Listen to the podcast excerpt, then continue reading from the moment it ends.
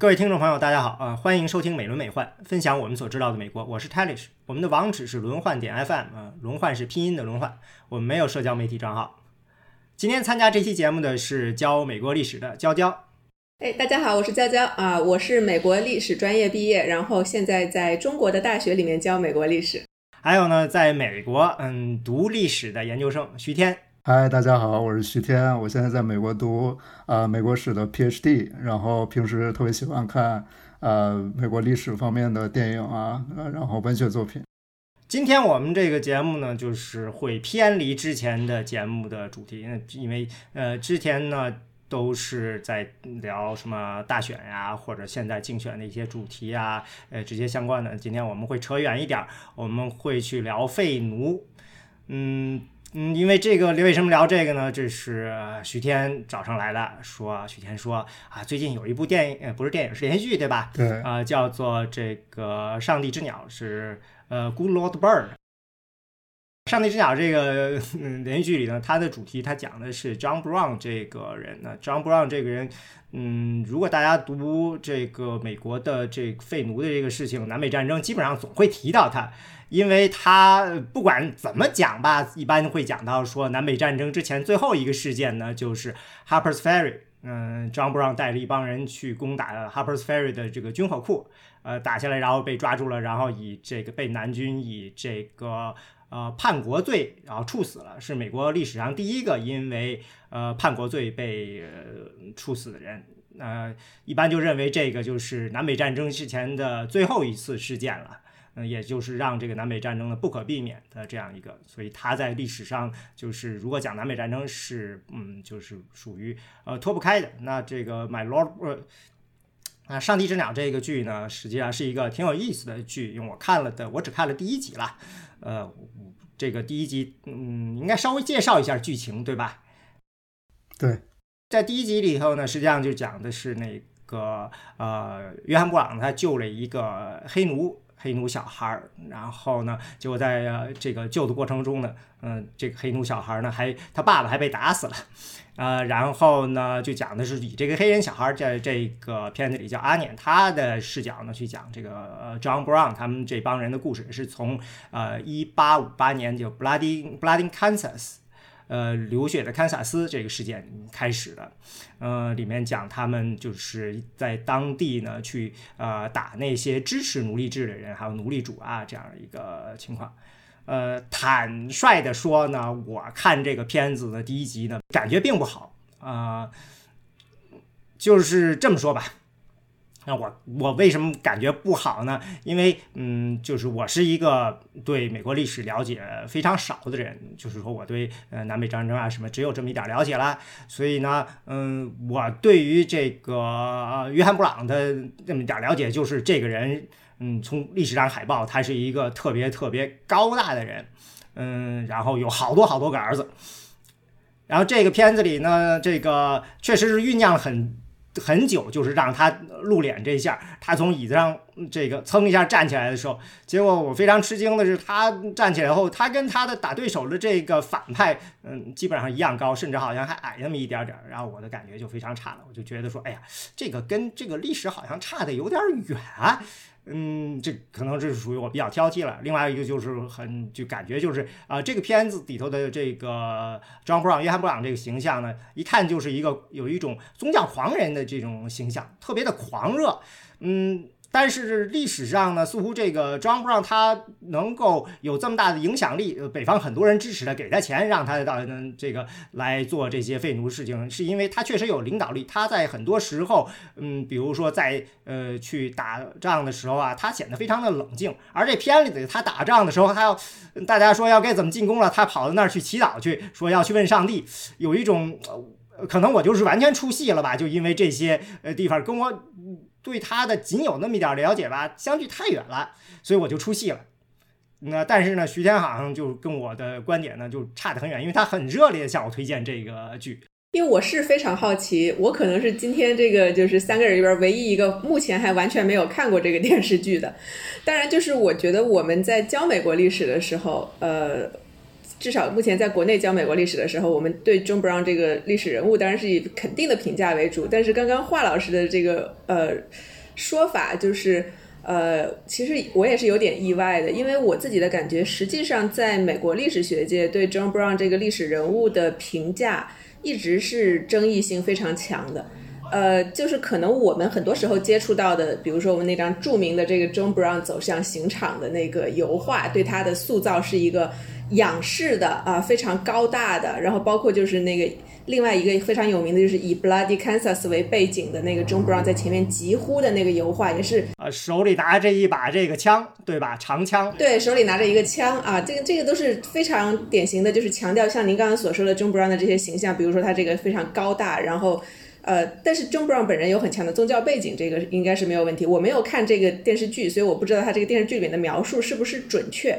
呃，但是就是 John Brown 这个人物的评价，在美国历史学界其实一直是存在一定的争议的，并不是说所有的呃历史作品都把他塑造成一个完全的正面英雄的形象啊，就是也存在一些历史作品是认为这个对 John Brown 的很多这种呃这种军事上的做法，然后包括他有一些。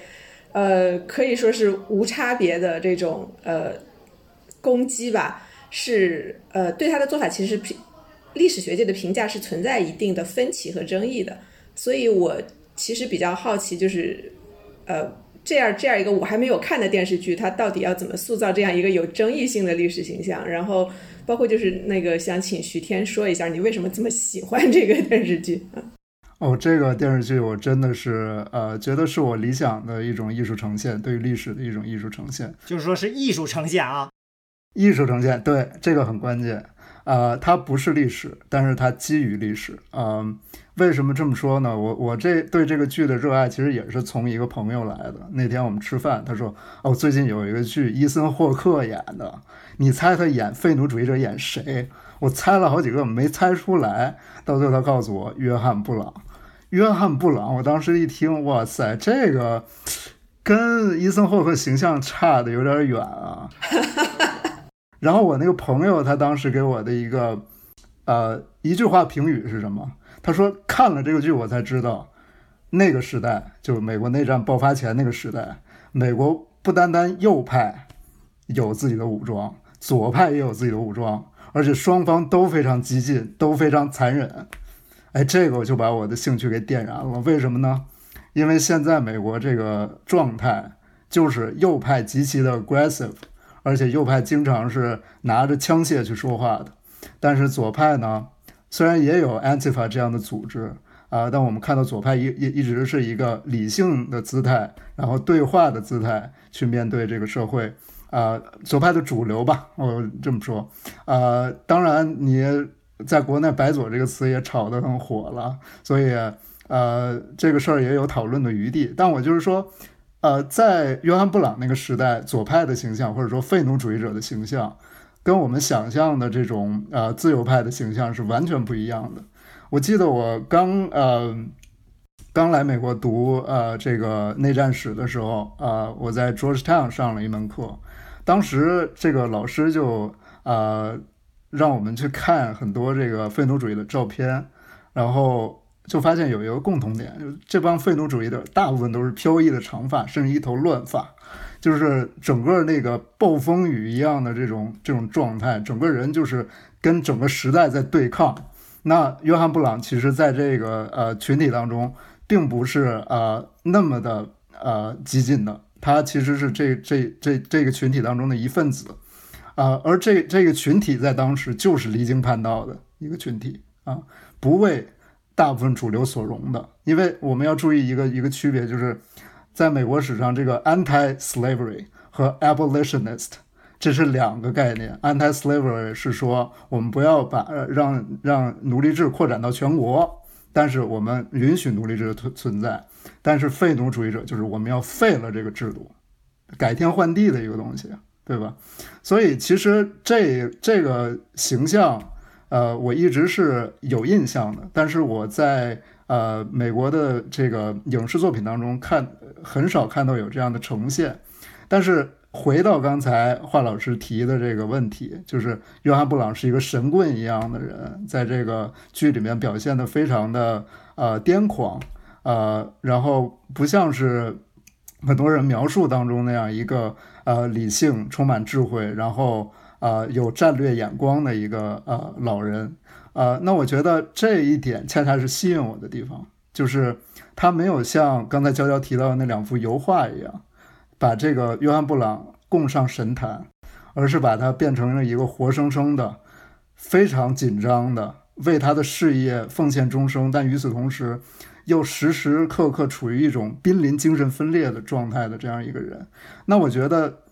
在看到这个表演的时候，在看到这个人物塑造的时候，其实，在约翰·布朗这个人身上，我就看到了他所在的那个时代，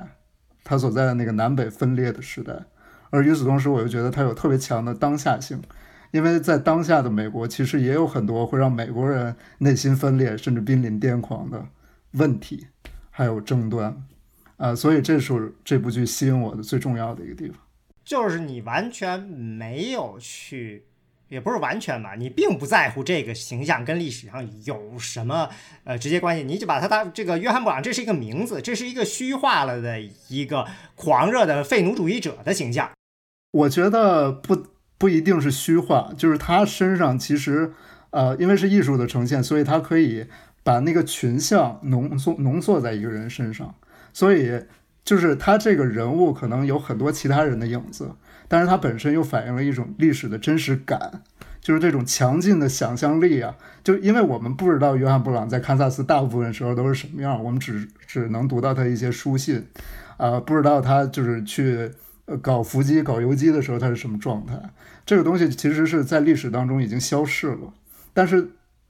这个时候，艺术的呃这个位置就体现出来了，就通过艺术的手法，我们可我们有一种可能去逼近这个真实。就当时这种呃冲突的烈度，还有约翰布朗，他需要多大的意志力，多大的这种 devotion，他才能把这个事业进行下去？这个东西我在看的时候是呃我看到了一些呈现。所以这是吸引我的地方，对。我的一个理解，我觉得不知道是不是对啊？可能就是，呃，可能是不是说华老师觉得这个呃约翰布朗这样一个特别狂热的废奴主义者的形象，跟我们既有的一些这种呃之前看到的很多年里面出现的这种就是废奴题材的影视剧里边的形象，就是废奴主义者的形象都不太一致。但是徐天呢，作为一个这个。呃，学历史的人恰恰又对说，现在有这样的一些影视剧会去以这样的这个形象来塑造废奴主义者的这一面。你对这个题材或者他的这个手法，你是持一个肯定的态度。呃，我的理解是不是说，可能因为呃，我们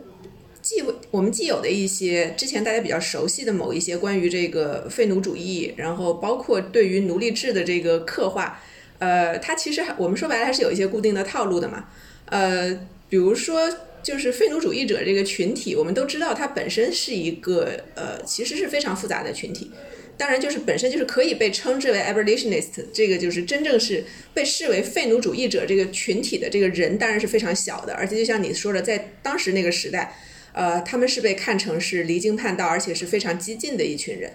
呃，当然就是。反过来，能够被看作是 anti-slavery 的人当然是非常多的。我自己之前在就是翻译美国内战史相关的一些书籍的时候，也是，就是你上来第一个角注就得先把这个事情说清楚，这是两帮非常不一样的人。呃，但是就是首先就是废奴主义者，他内部也有很多不同的派别。就是刚刚这个徐天强调，就是说你强调这个 John Brown 这个人，John Brown 他是属于这个，即使在废奴主义者内部也非常的激进，而且采取直接的这种暴力的手段，有的时候是无差别的暴力杀伤。然后，但是其实你刚刚说完之后，我其实想起了另外一个电影，就是应该是九七年斯皮尔伯格拍的那个《阿米斯特达号》的那个。呃，我不记得国内把这个电影翻译成什么样的名字。就是九七年的时候，这个斯皮尔伯格拍过一个反映这个 Amsterdam 号上面这个黑奴起义的这样一个电影。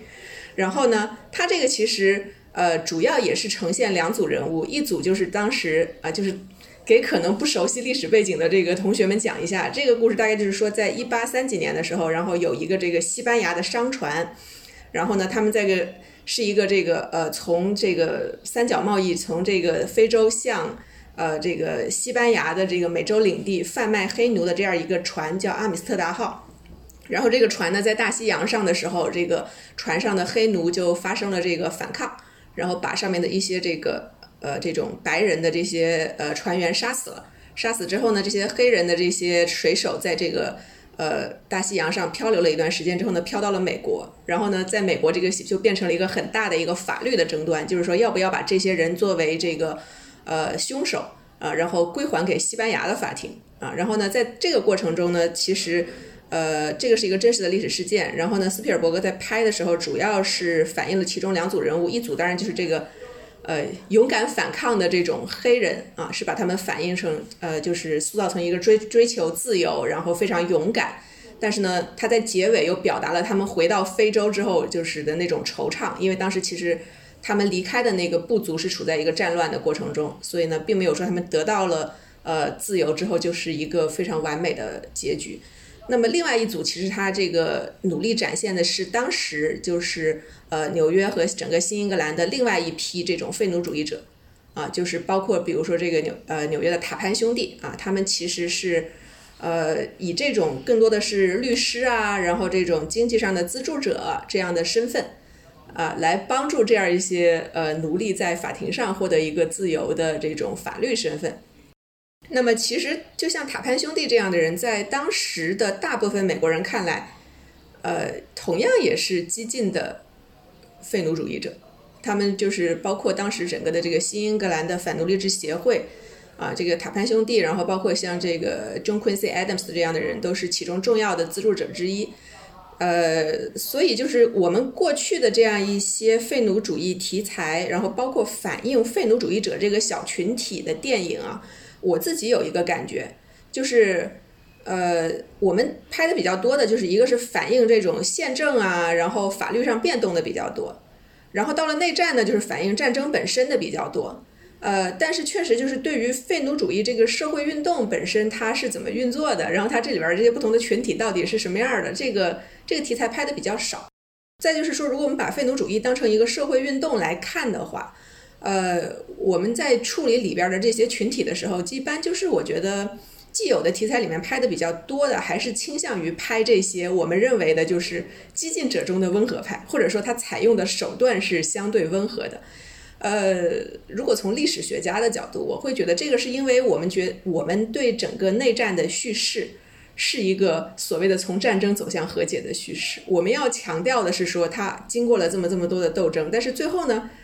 你要告诉你的整个的观众和读者的 story 是说，大家得到了自由，而且在自由的同时，这个 union 被修复了。所以我们反反复复强调的都是里边这些非暴力的，啊，就是包括强调它里面这种法庭斗争的，然后强调这个就是呃奴隶除了有这种就是战争中军事上有这种北方上的成功之外，其实更多的是强调说最后比如说有各种的宪法的修正案帮帮助帮助他们去获得这种。呃，法律上的地位，这个是历史学整个的叙事在强调的一条主线。然后里面里面所有的这些暴力的、战争的、狂热的、宗教的东西，呃，我们这些题材里面其实很多时候是把它们作为一个边角料在处理啊。然后，所以我其实刚刚听了你们两个的对话之后，我是比较能够。理解说为什么徐天 作为一个历史学的学生对这个呃有人拍 John Brown 特别感兴趣，因为虽然我没有看，但是你刚刚一告诉我说，哎，会有人把 John Brown 作为一个主角去拍，呃，我也很惊讶，因为这个是非常难呈现的，而且你很难把它呃嵌入到我们现在既有的关于这个美国内战和美国废奴的这样一个故事里面去，因为很难定位。你如何告诉大家，其实这个内战中啊，这个整个废奴的过程中？啊，有这么一些一小撮人，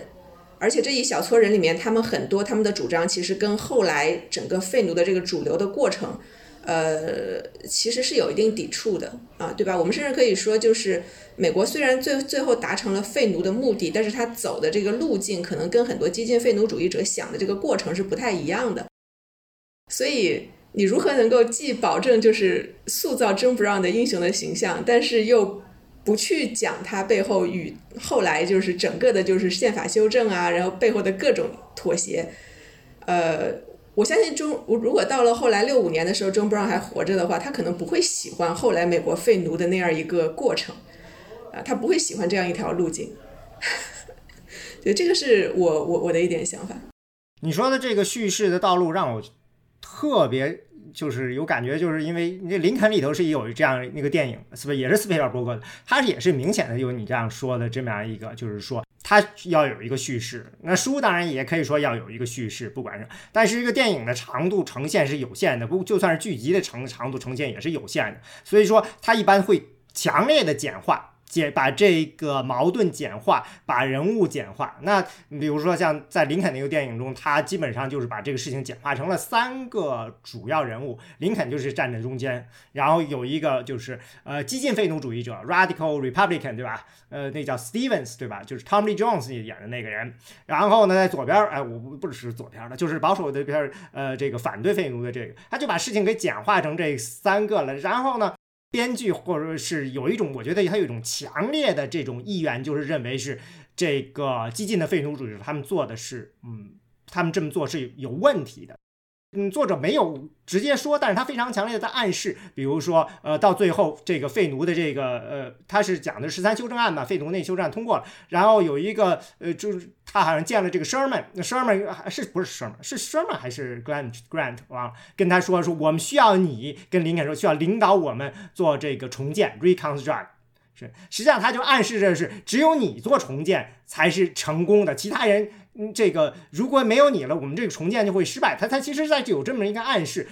虽然他没有讲，如果这片子继续拍下去，可能他就我怀疑这编剧就会继续写，呃，重建很失败。这个就是因为可能这个激进的分子太激进了。嗯，我觉得作者是编剧是有这样一个暗示的。虽然嗯，我们知道就是上他这个林肯死了以后呢，呃，总统变成了一个其实是一个变成了一个奴隶主，他更倾向南方的，所以事后的过程其实是。还是有很多很复杂的情况在那里头，嗯，但是呢，能感觉到就是呃，娇娇说的这么样一个主题，就是最后走向和解。所以说，我们把林肯往这个方向弄，呃，所有的事情呢，就是因为林肯呢成功的把他这个政治技巧运用在了这件事情上，让让双方呢，大家呢就都这个呃能够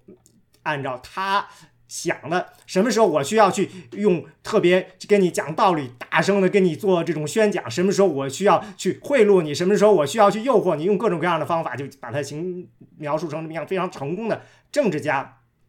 但是呢，就等于就是忽视了历史上的这些呃这个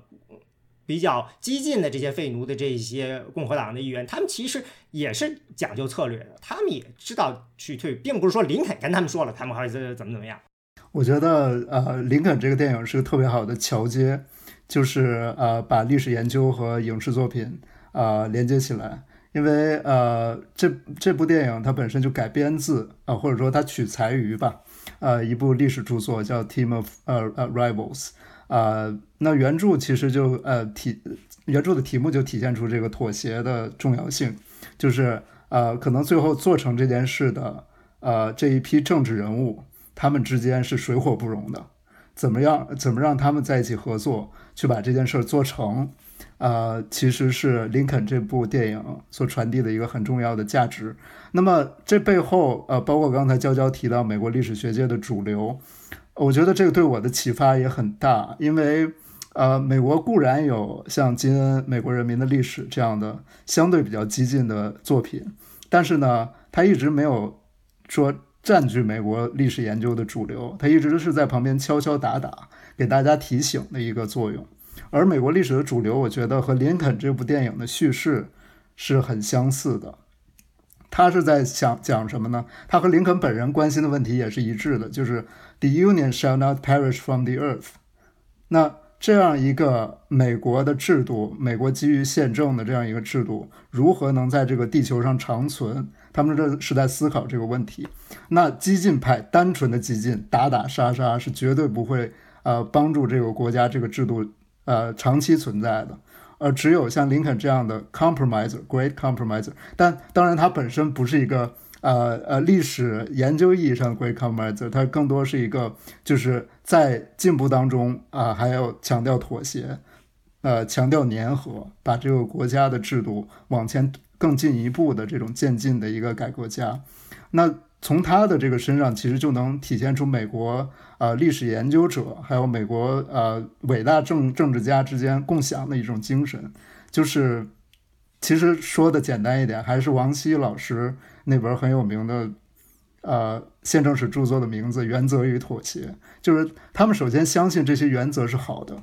所以他们愿意妥协，去让这些原则继续存续。那我觉得回到废奴这个主题的话，有两个例子呃浮现脑海啊。第一个就是，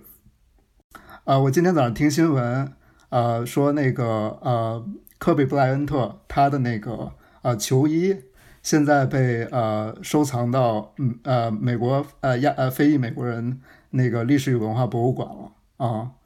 然后当时这个主管文化的这个呃 curator，他呃强调这个球衣的价值的时候就说，这代表了科比布莱恩特的黑曼巴精神。黑曼巴精神的核心就是 play by the rules and look for your chances，就是我们要。按照规则，我们要尊重规则，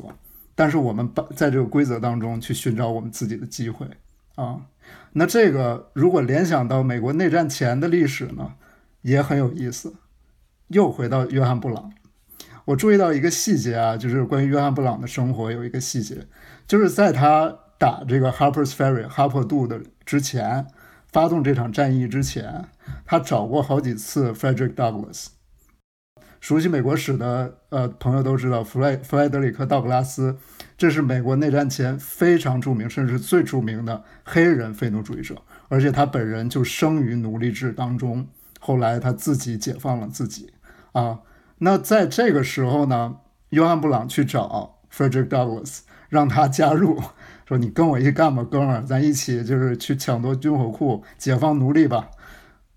Frederick Douglass 到最后也没有答应他。那这里面，我觉得其实有一个历史上的桥接，就是 Frederick Douglass 这个人，我觉得他本身也是看到了美国立国原则好的一面，包括他在呃美国独立日的演讲也呈现了这一点，就是建国时期的许诺，我们现在没有兑现，而且对于我们黑人来说就是一纸空文。但是他认为建国这个许诺有没有存在的意义和价值，是有的。这也是为什么他在美国内战之后还一直坚持在体制内，在体制，这又是一个很中国的说法。但是他就一直坚持说我要在美国，我要在这个地方斗争。而且他到了晚年，他也会对这些小年轻们、黑人年轻的黑人运动家说：“agitate，always agitate。”什么意思呢？我们要运动，我们要让大家意识到这个问题的严重性，我们要寻求改变。但是我们要在美国寻求改变，对，他是这样一个一个精神，所以我觉得，呃，确实就像娇娇刚才提到的，约翰布朗不能代表所有的非奴主义者，非奴主义者当中有各种各样的流派，但是最终呢，呃，真正被写入历史、为历史学家所重视、呃，获得历史学家最多关注的，还是这种温和派，因为，呃，这我觉得可能也跟美国。呃，美国文化当中另外一个核心的价值有关，就是呃，we are focusing on things that works，right？就是真正能够带来效果的，能够促促进进步的东西，我们会去拥抱它。那可能这也是为什么大家会更关注温和派，更关注这种原则与妥协的原因。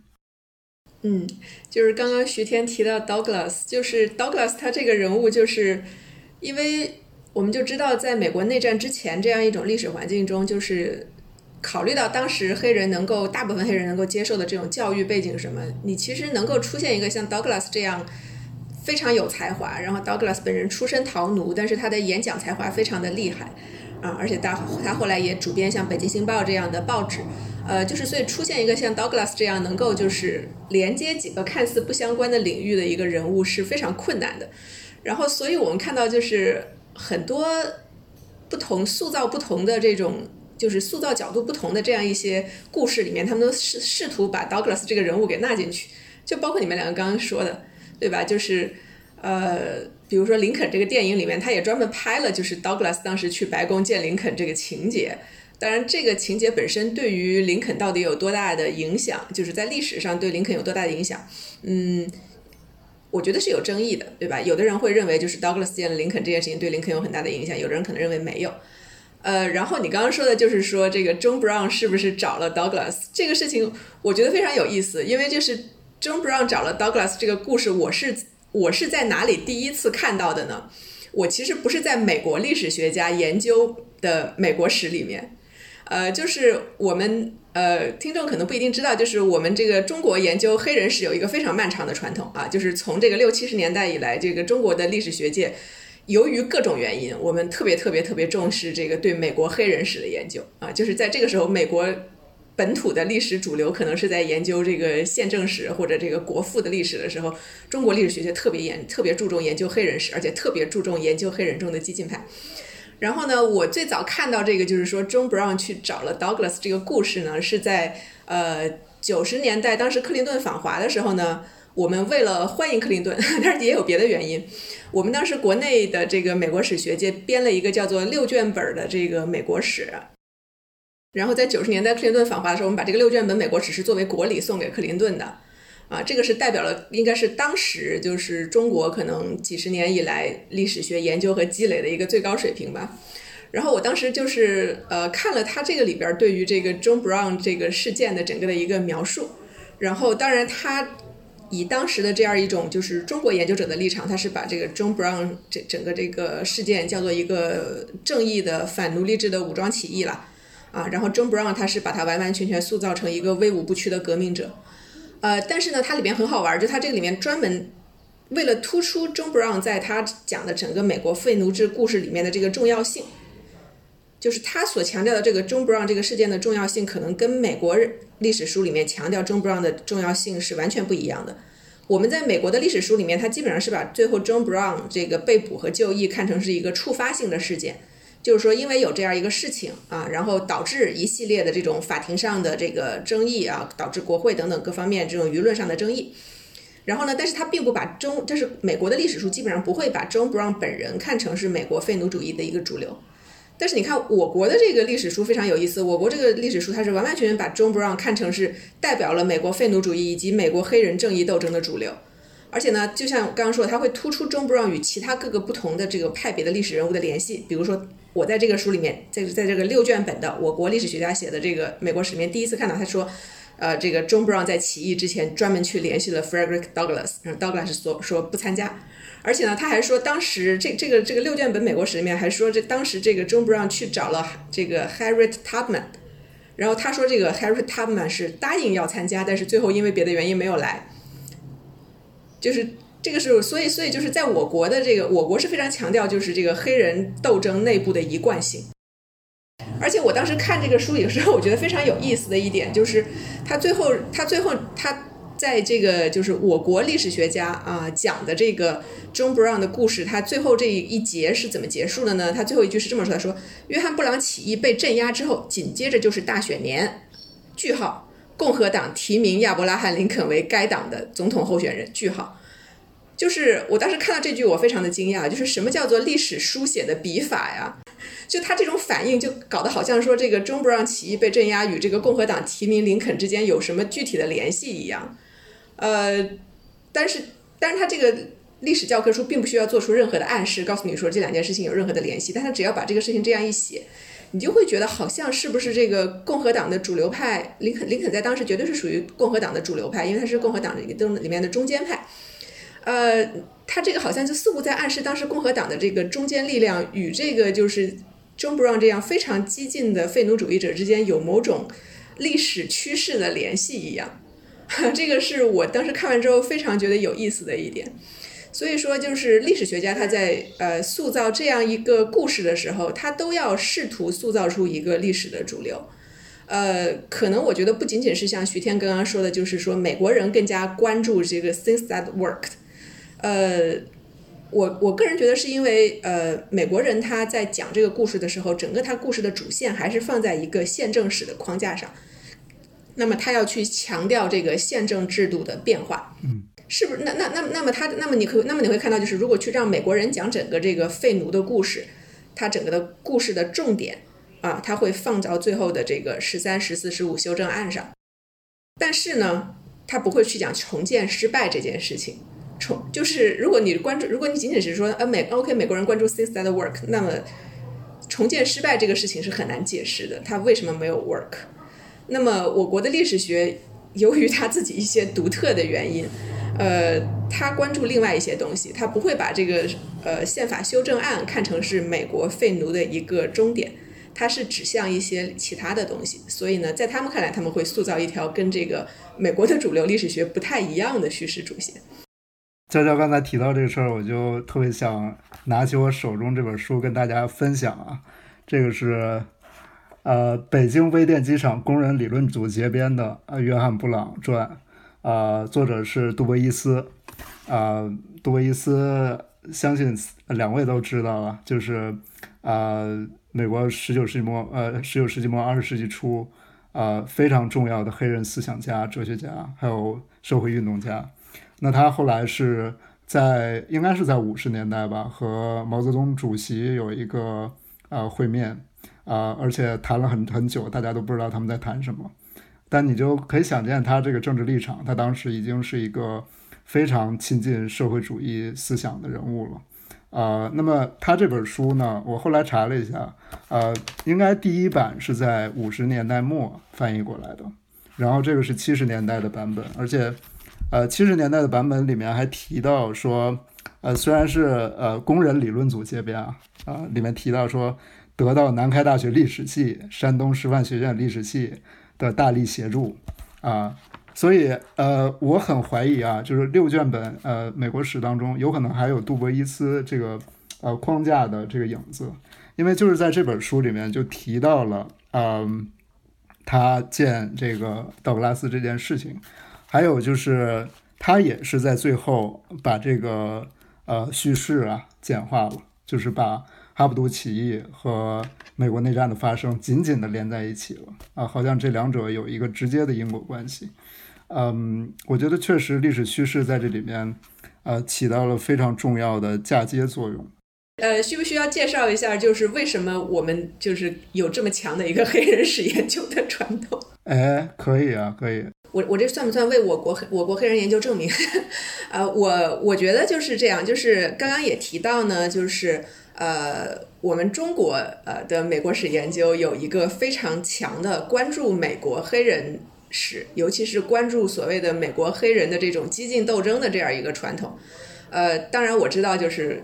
很多人是持有这种观念，觉得就是只要是美国史研究，就是美国人做的对啊，中国人做的肯定水平差一点儿。呃，这个这种看法我不予评价。呃，然后呢，就是我们就讲一下，就是我个人觉得为什么会有这样一个传统。呃，这个传统其实当时是一度是让美国历史学家非常惊讶的啊，因为呃，你如果从时间线上来看，你会发现中国的黑人史研究它的这个发展的历史，甚至可能比美国本土的黑人史，就是大规模的这种黑人史研究的传统还要早，尤其是对于激进传统的关注。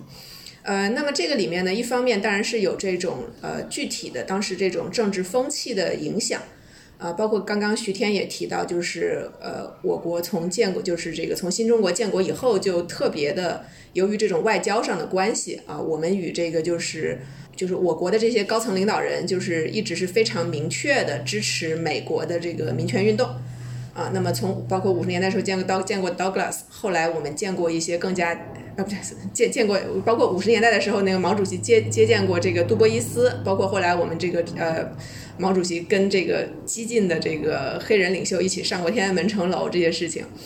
呃，然后当然就是还有就是呃我们知道在六十呃在六七十年代的时候，这个当时是呃毛泽东连续发表过三篇特别。明确态度的这种声明啊，就是这个叫什么支持美国黑人反对美帝国主义种族歧视的正义斗争的声明。然后在六八年的时候发过一个叫发表过一个叫做支持美国黑人抗暴斗争的声明。然后呢，在这个一九七零年的时候呢，发表了有一个最有名的叫做五二零声明。五二零声明应该是大家这个接触的最多的，当然可能我们的读者年纪比较轻，不啊，我们的听众可能年纪比较轻，不一定听过，但是这个。一听这个词儿你就非常熟悉，就是这个五二零声明的这个呃标题叫做“全世界人民团结起来打败美国侵略者及其一切走狗”，啊，然后这个里边大家熟悉的这些什么美帝国主义都是纸老虎啊，然后这个现在世界上到底谁怕谁？不是人民怕美帝，而是美帝怕人民啊，就是全都出于出自于这个著名的五二零声明。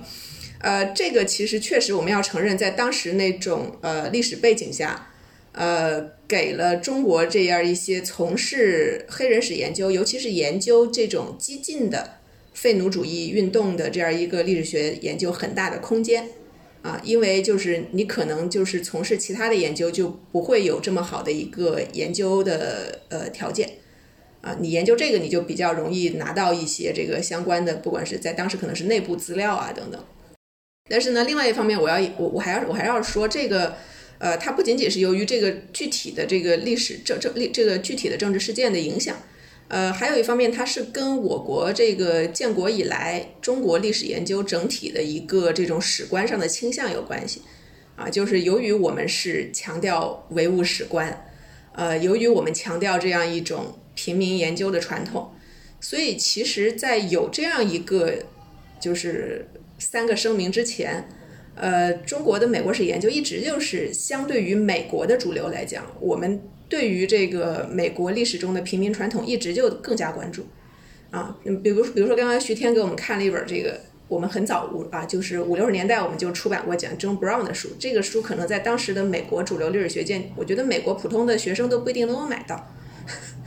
然后，但是，然后包括我自己这个在呃给我的学生讲这个呃。美国呃，美国早期史就是在讲，比如说美国革命的历史的时候，你会发现很有意思一点就是，呃，我们对于美国呃革命史中不太强调的一些东西，比如说谢斯起义，呃，我们国内这个叙事传统中是有非常强的一个肯定，呃，反而是我们呃传统的历史就反反而是我们可能就是像，尤其中国比较早的这种美国史叙事里面，大家会看到就是。我们对于美国人喜欢讲的这种，就是一堆这个精英的上层的白人男性怎么在一起开会立宪这个故事，呃，讲的可能没有那么细，但是呢，我们对于美国的这种就是平民反抗的传统，一直以来就是特别的关注，而且特别的肯定。呃，那么再一个方面呢，就是因为中国的这个，呃，五十年代以来历史研究的主流呢，呃，还是强调唯物史观，那么。它可能跟美国的一个区别就是说，虽然大家都关注政治史，啊，这个关注政治史，我觉得毫无疑问是不管哪个国家的历史研究的一个主流，大家关注这种上层的政治的运动。但是呢，我们相对于美国来说，呃，中国当时的历史研究还是更加注重这个政治史与它背后的经济制度之间的关系。呃，所以呢，就是比如说对于这个废奴主义。对于这个反奴隶制的运动来讲，呃，我们可以看到，就是中国的研究明显更加关注它与这个种植园经济之间的关系，明显的更加关注这种就是呃当时的这个经济利益对于这种不同的这些呃政治派别的影响，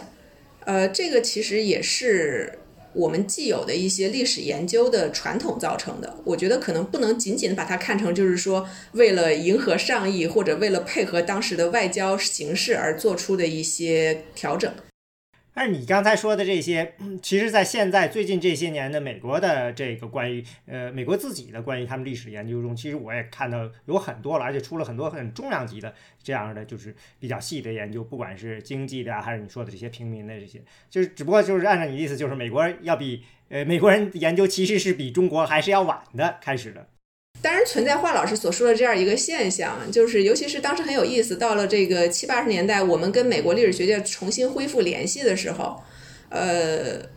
我们知道当时，比如说八十年代初，南开历史学系请了很多这个美国的著名的历史学家来南开讲课，呃，我觉得会由于这种之前这种长期的两个学界之间的隔绝，然后忽然重新接触的时候，发现对方研究的东西居然有一些相似之处。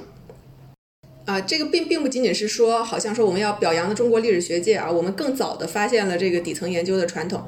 呃，我觉得不仅仅是这样，对吧？我们也不并不是说要一味的强调说啊，中国中国学界研究这个早，我们水平就高，好像也没有。呃，然后只不过是说，我觉得这个是一个关注点的问题，就是说我们要呃，我们可以看到，就是这样一个关注点，它本身也是有价值的。然后，当然这样一个关注点，它本身。它可能在近些年，在八九十年代，这个呃两边学界的这种交流恢复之后，我们恰好发现它正好跟美国学界内部的这样一个转型也发生了交叉，就是像华老师刚刚所说的，美国的历史学家也开始越来越关注这种就是下层的作用啊，然后包括像一开始徐天所说的，美国的废奴主义研究也慢慢的从以前那种主要就是看十三、十四、十五修正案怎么出来的，而转为我们越来越去关注这个黑人的 agency。但当然，二者在具体的研究过程中，你会发现，呃，关注点还是有所区别的，啊，然后当然使用的这种具体的研究方法，由于材料等等各方面的区别，肯定就得就是不同是更多的。刚才焦老师提到的，嗯，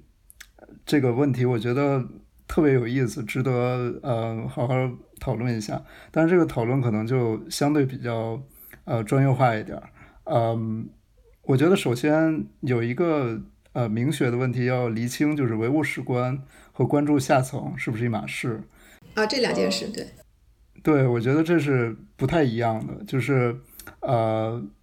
我可能也是美国这边说，就是扮演魔鬼代言人嘛，就是说在讨论当中，你可能不一定要为要反驳，但是你为了刺激这个讨论的烈度，还有把讨论。呃，引向更更深的层次，呃，可能你会去从反面去，去去去去呃分析这个问题。那我现在就扮演一下这个魔鬼代言人。我觉得就是，呃，首先唯物史观，呃，在美国三四十年代的时候也是有的，呃，包括查尔斯比尔德他的关于宪法的研究，就是一个呃经济基基础上上层建筑一个一个研究，那得出的结果就是一个利益集团建立了美国，而这个这个说法呢，其实。呃，后来也被中国历史学家所借鉴，呃，那杜威伊斯也是写出来黑人的重建，包括约翰布朗这这类的书，那这里面也有很清楚的一个理路，就是呃，奴隶制经济它其实决定了黑人的这个处境，呃呃，决定了这个结构性的问题啊，然后呢，决定了这个社会的分层，白人是上层，黑人是下层，所以说它这个传统是存在的。呃，那我觉得美国毕竟美国人做美国史，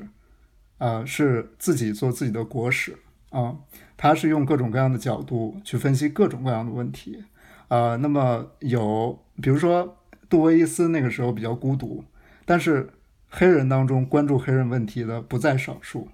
啊，那么后来呢，呃，更广泛的主流历史学界加入进来，可能是到六七十年代才比较广泛的事情。但是呢，这个传统我觉得并不是没有的，呃，我觉得还有另外一点就是，呃，中国发现一个问题比较早，但并不代表这个领域它就呃有很多样化的视角，对吧？啊，对，这这这个我承认，就是我我刚我刚刚我刚刚其实也是讲到了这一点，就是并不是说因为我们比美国人下手早，我们的水平就一定高，这个。还是受到材料等各方面的实际的限制，这个我觉得确实确实，我我我我我也不想站在一个所谓的为中国美国史研究整体水平辩护的这样一个地位上，我没有这个意思。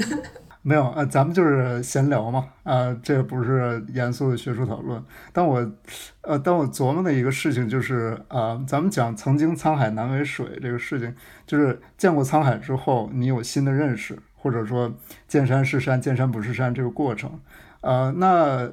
就是当八十年代中国的美国史研究者和美国历史学家见面的时候，其实是呃两种状态，呃，那中国的美国史研究者，我觉得秉承着唯物史观，做出了很多很有意思的成果，但是它是一个视角，呃，几十年来一直延续下来的，但美国，我觉得它的。环境很不一样，在哪儿？就是他是经过了多种的视角、多种的角度、多种理论框架去分析这件事情，分析啊奴隶制，分析美国史，啊，到最后走到了这一步。所以两者之间，我觉得还是存在知识上的这个差距，啊，还有就是呃视角多样性上的差距，呃，还有就是一个比较有意思的事儿，就是呃，咱们提到说这个呃唯物史观，包括关注黑人激进派。这个传统在中国是存在过的，但我觉得强调存在过很重要，因为我呃粗略的查了一下关于约翰呃约翰布朗的研究，呃在 CNKI 上，我发现可能比较近的文章是一九八呃一九八零年代，对，呃近期提到约翰布朗这个名字都是一个石油大亨，是关于这个石油大亨的访谈啊，各方面的研究，那跟历史这跟这个人物就毫无关系了。呃，所以我觉得其实这个传统延续了多长时间，还有它的活力，呃，在改革开放之后还有没有？这其实也是存疑的。呃，这个是我的几点回应吧。但我觉得这个问题特别有意思，就是确实是在呃冷战的大背景之下，在呃马克思主义史观的指导下。我们曾经做出过很有意思的东西，而且其实，呃，就像是美国关于越战的讨论，有很多人觉得美国打越战其实是一个 vital misunderstanding，啊，你到了越南之后，你觉得你是在遏制共产主义阵营，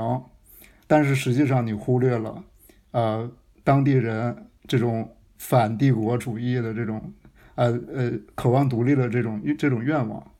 那我觉得也可以用这个视角去分析咱们的这种唯物史观的研究，包括关注少数族裔的这个这个这个心情。我觉得这个心情本身就有两个部分，一部分肯定是有冷战的大背景，但是大家往往忽略的，也就是焦老师刚刚强调的，就是这种啊真挚的这种国际主义的情感，还有这种知识上的联系。就是说我研究这个问题，我是有驱动的。我确实是像杜波伊斯一样，像美国的黑人很多黑人激进运动家一样，他是感受到了这个呃 color line 的存在，黑人和少数族裔之间是有差别的，而这个差别和冲突是二十世纪的一个主题。那所以我觉得在这这方面是非常有价值的，也特别值得我们更深入的去了解啊这一波中国的呃黑人史研究。啊，刚刚徐天讲的这个，我觉得可能还是我为什么会想到，就是中国本身历史整个历史叙事有这样一个特别强的平民史观和唯物史观的传统呢？呃，我觉得其实更多的不是跟我自己本人具体的研究相关，是跟我现在在国内教书之后，呃，我自己教书，然后跟学生接触的这个经历有关系。呃，就是如果我们看这个专业的历史学者的研究，那确实没，那确实就是完全是你说的这个情况，对吧？呃，我们在这个八十年代以前，中国的美国史研究的空间是非常有限的。然后当时我们在有限的空间中，中国的美国史学者做的几个大的主流研究，黑人史、劳工史，对吧？当时研究美国这种激进的劳工运动，呃，这几个传统在八十年代之后，我们可以看到。它在研究者中可以说是很快的衰落下去了，因为可能大家觉得这个东西失去了这种知识上的研究的兴趣。但是呢，我自己在这个教书的过程中啊，包括我，呃，今年春天上个学期在我现在任教的大学，就是教这个在美国相当于是 American History Survey，就是美国史的一个针对本科生的课程。然后我发现，就是说我当时我在这个上面我用的这个教材是一个美国学者的教材，我用的是这个 Alan Brinkley 的那个呃三卷本的美国史，就翻译成中文之后是三卷本的，北大出版社出的。那么它其实呃，我选这个书本身就是因为它在意识形态上，呃，以美国的意识形态光谱来讲，是处在一个相对中间略偏左的这样一个位置。啊，就是我都没有选方纳的书，就是因为方纳是相对更左一点。呃，然后我后来发现，就是在我按照这个应该说是美国知识界或者说美国大学教育中的一个主流的框架，去给中国的学生讲内战史，然后去讲奴隶为什么会被解放的时候，呃，其实是对于部分学生来说是有点困难的。呃，就是说主要的困难在于哪里呢？就是呃。它主线的这样一种以宪政变化为主线的这样一个废奴叙事，其实对于很多中国学生来讲是非常的难以理解的。啊，就是最简单的一点，就是我当时的很多学生就不明白为什么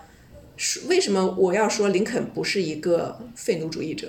呃，就是我们从历史研究的角度来讲是非常好理解的，林肯不是一个废奴主义者。呃，不明白。然后再就是说。为什么说美国内战并不是一场以废奴为目的的战争？不明白。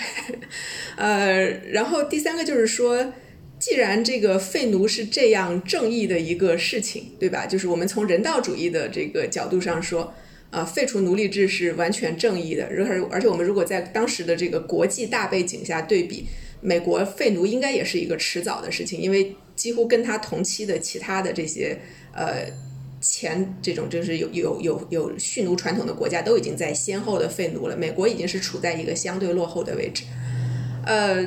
但是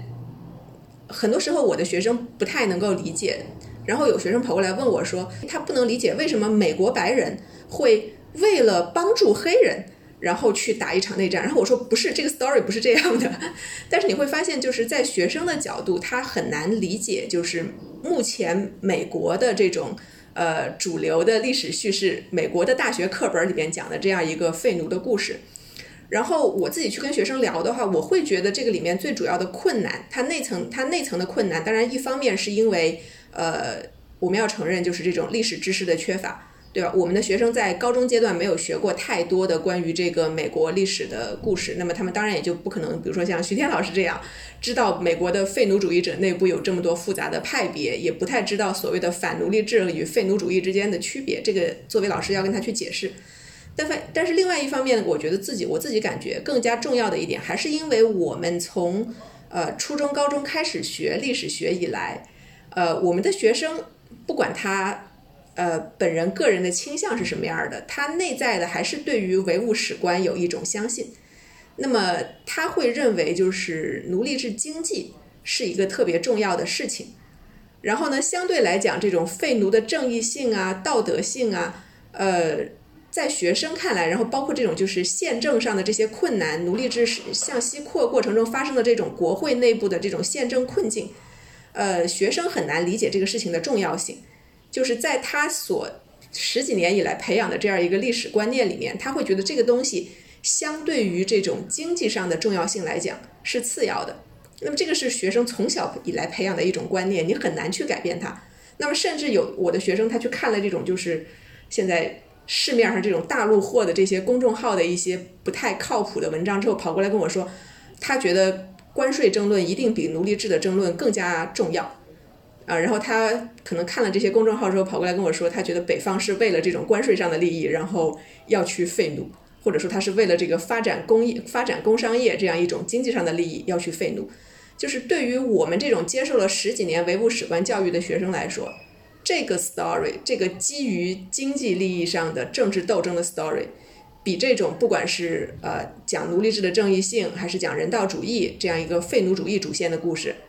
啊，然后相比于美国主流讲的这样一个要维护联邦的统一性，要维护宪政的这种合法性，这个这这这样一个故事，对于学生来说，他们会觉得这个经济叙事更能够接受。这个事情我觉得是非常难改变的，对吧？这个事情其实跟我们现在呃，不管是美国还是中国的这样一些专业的历史学的研究者在做什么，没有太大的关系。因为我们美国历史的学者只是中国庞大的历史学者群体里面很小的一部分，我们可能能够呃从我们个人从我们自己每个人具体研究的角度出发，我们去做一些呃我们觉得呃更有解释力的一个小的故事。呃，最后你要面对的是整个这样一个庞大的学生从他初中以来接受的这样一个唯物史观的传统，就是学生在内心深处相信。呃，这个政治斗争一定是发生在一个经济利益的基础上，这个是呃你很难在短时间之内改变的。呃，而且我们就是我，当然我我我觉得我在这个我没有办法去评述说这个史观是正确还是错误，我不认为有正确或者错误的史观啊，我只是说在我教学过程中，我就会遇到这样的状况，就是因为美国现在关于废奴的美国历史学界或者至少美国大学教材里面采取的这样一种主流的史观，它是。不太去从这种，呃，经济或者说唯物史观的角度出发去讲这个事情，然后你就会发现，中国的大学生其实不能够接受这个。啊，我特别想听华老师的想法，但是我有两个就是比较，嗯，就是焦老师刚才啊让我联想到两个比较有意有意思的经验，我想分享给大家。呃，第一个就是，呃，我之前在。嗯，送一个朋友去机场的时候，认识了一个欧柏林学院毕业的中国人啊。然后他的一句评语呢，啊，就嗯，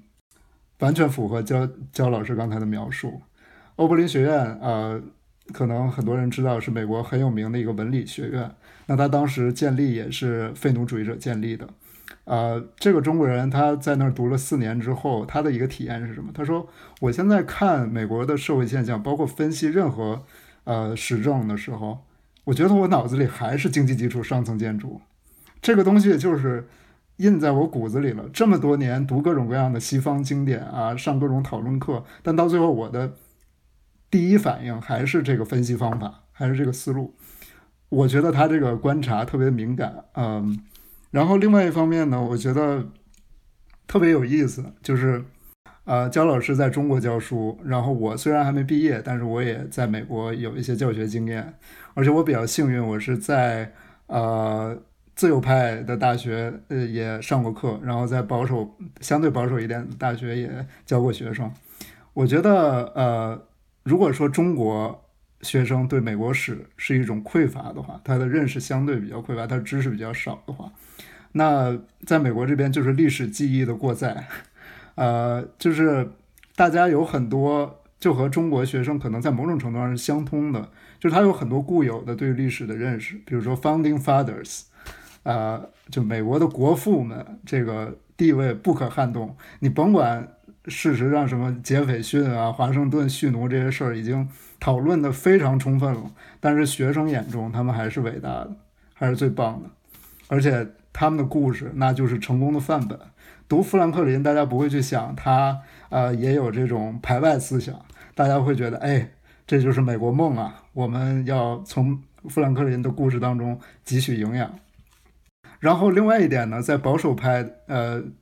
在在就是气氛相对保守的大学里面，又有另外一个现象，就是我觉得，呃，因为美国的这个大学的政策是必须兼容并蓄嘛，你必须各个族裔都招。啊，所以保守派的大学里面，他也有一些少数族裔的学生。那我觉得这些少数族裔的学生，虽然他上的是美国史，而且接受的也是焦老师刚才所描述的这种美国现在主流的强调底层、强调少数族裔的这个叙事，但是呢，他生活在学生群体当中。那这个学生群体本身有一种保守的氛围。那对于他们来说，我觉得一个很大的问题就是，他们经常会觉得自己是外来者，或者自己。并没有和其他人共享这一套历史记忆，因为很多少数族裔觉得可能华盛顿很伟大，但是跟他没有那么密切的关系，所以这我觉得是另外一个问题。所以，呃，在美国教书和在中国教书都存在很大的这个挑战，呃，可能这就是历史学家的宿命。我记得我在本科读书的时候，有一个老师提到的，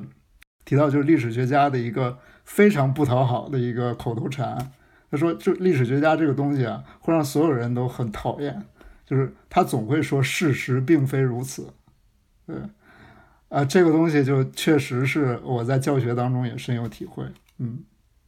大概这就是我的一些想法。我觉得就是教学和学生接触之后，真的你的想法会改变很多。”你们都是属于教大学生的，那我没有教过学生，但是我儿子在美国上学，所以我也不得不接触一些就是美国这边教的课吧。我印象挺特别深刻的一次呢，是有一次我去我儿子在小学，当时还在德州嘛，在德州那个小学大概两三年级的时候，那墙上就贴的都是学生的作作业嘛，或者说作品。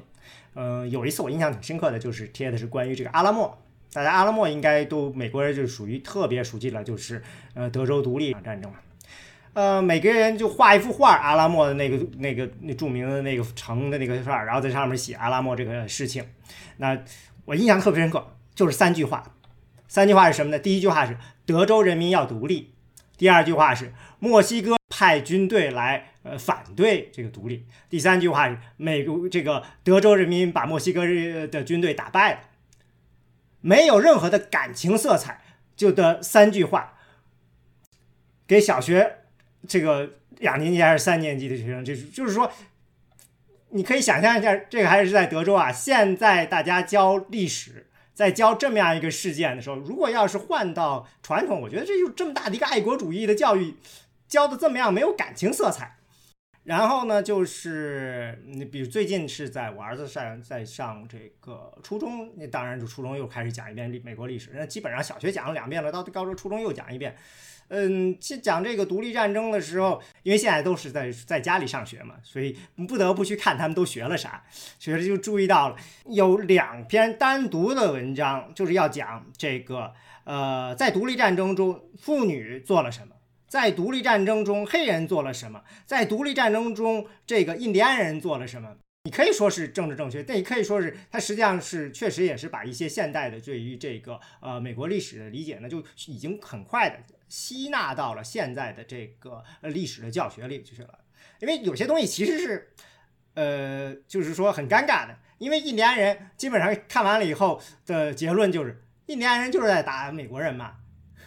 跟英国人站在一起嘛，大部分印第安人，有一些人就是有很多印第安人，嗯，所以嗯，那个作业里头的问题还是要强调印第安人对独立战争有什么贡献。我儿子就说，他跟美这个美国人一起打的，跟英国人一起打美国人，有很多印第安人，不觉得是什么贡献。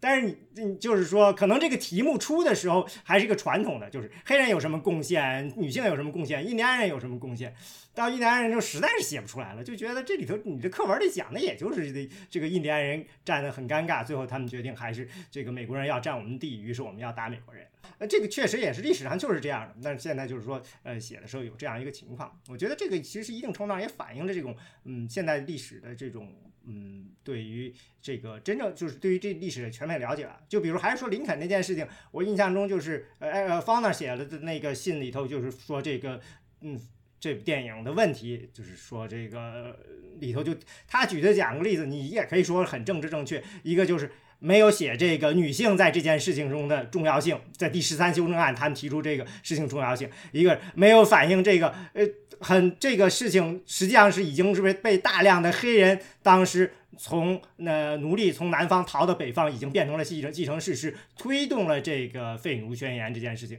所以他实际上也在说的这就是这样的事情。你你你在写历史的时候，把它完全写成了一个呃精英的这样一个这个。嗯，一个上层的斗争没有反映呃这些民众的这样一个特点，因为这个那个片子里的那些黑人，其实大部分我觉得就都是一个这个边角式的，呃，这种凑在哪儿的那种感觉。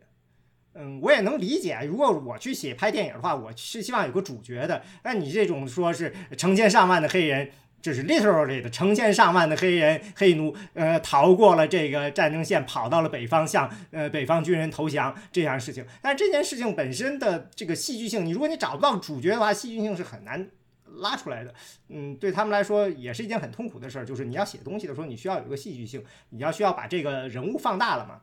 哦，那我就可以扯远一点，我想起一个事儿，一个事情就是，呃，这个当时是拍这个莫扎特传嘛。呃，马就是那个片子是德捷克导演 Forman 嘛，米罗斯米罗斯 Forman，他就说他开始有人跟他说你要拍个莫扎特传，希望你。他说我第第一个反应就是我绝对不会拍的。他说人说为什么呢？他说我们我是捷克人，我们东欧的的特别喜欢拍这种历史人物，什么著名的历史民族音乐家、民族作家、呃民族英雄，这种传记片拍的太多了，嗯。然后呢，我都已经就是看都要吐了，就是都是属于爱国主义教育的嘛。然后最后他说这个呃制片呢拉我去看了一下这个这个话剧，因为是有原作话剧的。然后我看了一眼我就呆住了啊，这东西跟莫扎特有什么关系？这明明就讲的是天才和庸人之间的矛盾嘛。他说那我可以拍。你可以想象，就是一个，嗯，这个里头就是说，电影它需要有一个主角，这个，但是呢，这也是两种叙事，一种英雄叙事，但是呢，在他来说，他就把这个事情给抽象，就像你说这个，我你当时说到这个，呃，你对约翰布朗理解，我一个感觉就是那个片子，他也是属于把约翰布朗给抽象成了呃这样一个形象，我是有这种感觉的。对，既然提到电影的话，我觉得林肯又是一个，哎，林肯这个电影实在是一个，呃，交叉点，我觉得从。这个十字路口可以通向呃好好多方向，呃，林肯这片子的主角当然是白人了，就是美国总统本人，还有他本身周围的这个政客群体。那与之相对的，让我想起来一个呃同时代的，也也是拍同时代的一个片子，就是《光荣战役》。呃，这是一九八九年的电影啊，主角呢啊，叙事者也是一个白人，是一个白人将领，但他带领的是一支黑人军队。那黑人军队里面有两个大家非常喜欢的哦，可能有一些女呃女生可能就不太喜欢了，就是啊两个人，一个是丹泽尔华盛顿，另外一个是现在名声有点臭的摩根弗里曼，啊这两位呢，这两位啊演黑人的士兵。啊，一个是在奴隶制里长起来的老黑人，另外一个是逃出来的一个年轻黑人，负着国仇家恨，对。这个片子我觉得就很有意思，就能呃拉回到这个历史叙事的问题，因为它呈现出来一个特别特别尴尬的事情，就是它的主角是两个黑人，而且他也花了很大的篇幅去讲他们的生活，他们的这个呃背景，包括到最后黑人林哥在他们呃出征之前，用他们黑人的这种表达感情的方式去抒发自己的恐惧和愤懑，呃，我那场看的也很感动，但是他。这整个文本是基于这个白人将领的日记，还有书信啊。这个白人将领，现在你去华盛顿有一个地方叫霍华德大学肖啊，那个地方就叫肖。那这个黑人黑人将领的姓就是肖，就是肖啊。那华盛顿至今还有一个以他命名的地区，也是一个传统的黑人区。那么就是通过这个白人的将领的视角去看黑人的变化。包括他对黑人的这种欣赏，说：“哎呦，他们有这么旺盛的生命力，呵 就这些东西，你你听着就很怪，呃，而且它是一个很隔膜的东西。那回到刚才，呃，无论是焦老师也好，还是华老师也好，你们提到这个叙事的问题，啊，那历史研究包括历史教学里边很重要的一个呃障碍就是，呃，我们是以文本开始的，就如果这段历史有文字记录的话。”那可能这个文字记录是我们一切研究的出发点啊，包括呃图像，包括其他的这个呃嗯怎么说考古的发掘，但主要还是文字。对，那么谁是文字的，就是把持者？谁书写了历史？这就很重要了。那你回到《光荣战役》这部戏里面，那他到最后，他想了解这些黑人士兵，还是得通过一个白人的书信。当然，那个时候有很多自由黑人，他也有自己的书信。后来也有学者去研专门去研究这些黑人，啊呃写的东西。但是你说成体系的，然后能够形成一个完整故事的，在一九八九年那个时代，看来还是肖的日记，这个白人军官的日记。所以这也很很很呃无奈的一件事情啊。包括我现在也在教课嘛，然后呃也是一个美国史的通史课。然后我们最近刚刚讨论的就是印第安人的问题。刚才华老师提到的，对，那学生到最后接触到的原始材料，就是当事人写的东西，还是白人写的东西。耶稣会士去了啊，这个五大湖地区看到了什么？啊，包括这些呃殖民地的官员啊，这些 frontiersmen，这些开垦边疆的人，他们跟印第安人之间有什么样的交流？呃，但是从印第安人自己出出发的东西，那你就变成人类学的研究，你就得通过他们口口传心授的一些东西去了解他们的生活，所以自然而然的学生对于 founding fathers，对于这些国父、这些白人印象就更深。那对于印第安人，对于黑人来说，虽然像华老师刚才提到，也强调他们的贡献，强调他们的行为，但是大家脑中往往就是模糊的一片。对，没有脸，没有名字，对，就是模糊的一片。哦，他们做了事儿，他们存在过，哦，但是回到美国史的核心，那还是这样一个脉络，啊，这样一个由文字书写的脉络，而文字的秉持者，呃，至少在美国内战之前，大部分还是白人。在电影中有一个不一样的地方，就是在于，嗯。你面对的观众毕竟大部分是白人，他们要考虑到这个卖点，或者说从制片人角度，他会习惯性的说，如果你不从一个白人视角去讲这个事情，我们不会给你钱的。因为我们觉得这个片子不是按他们话说就是 bankable，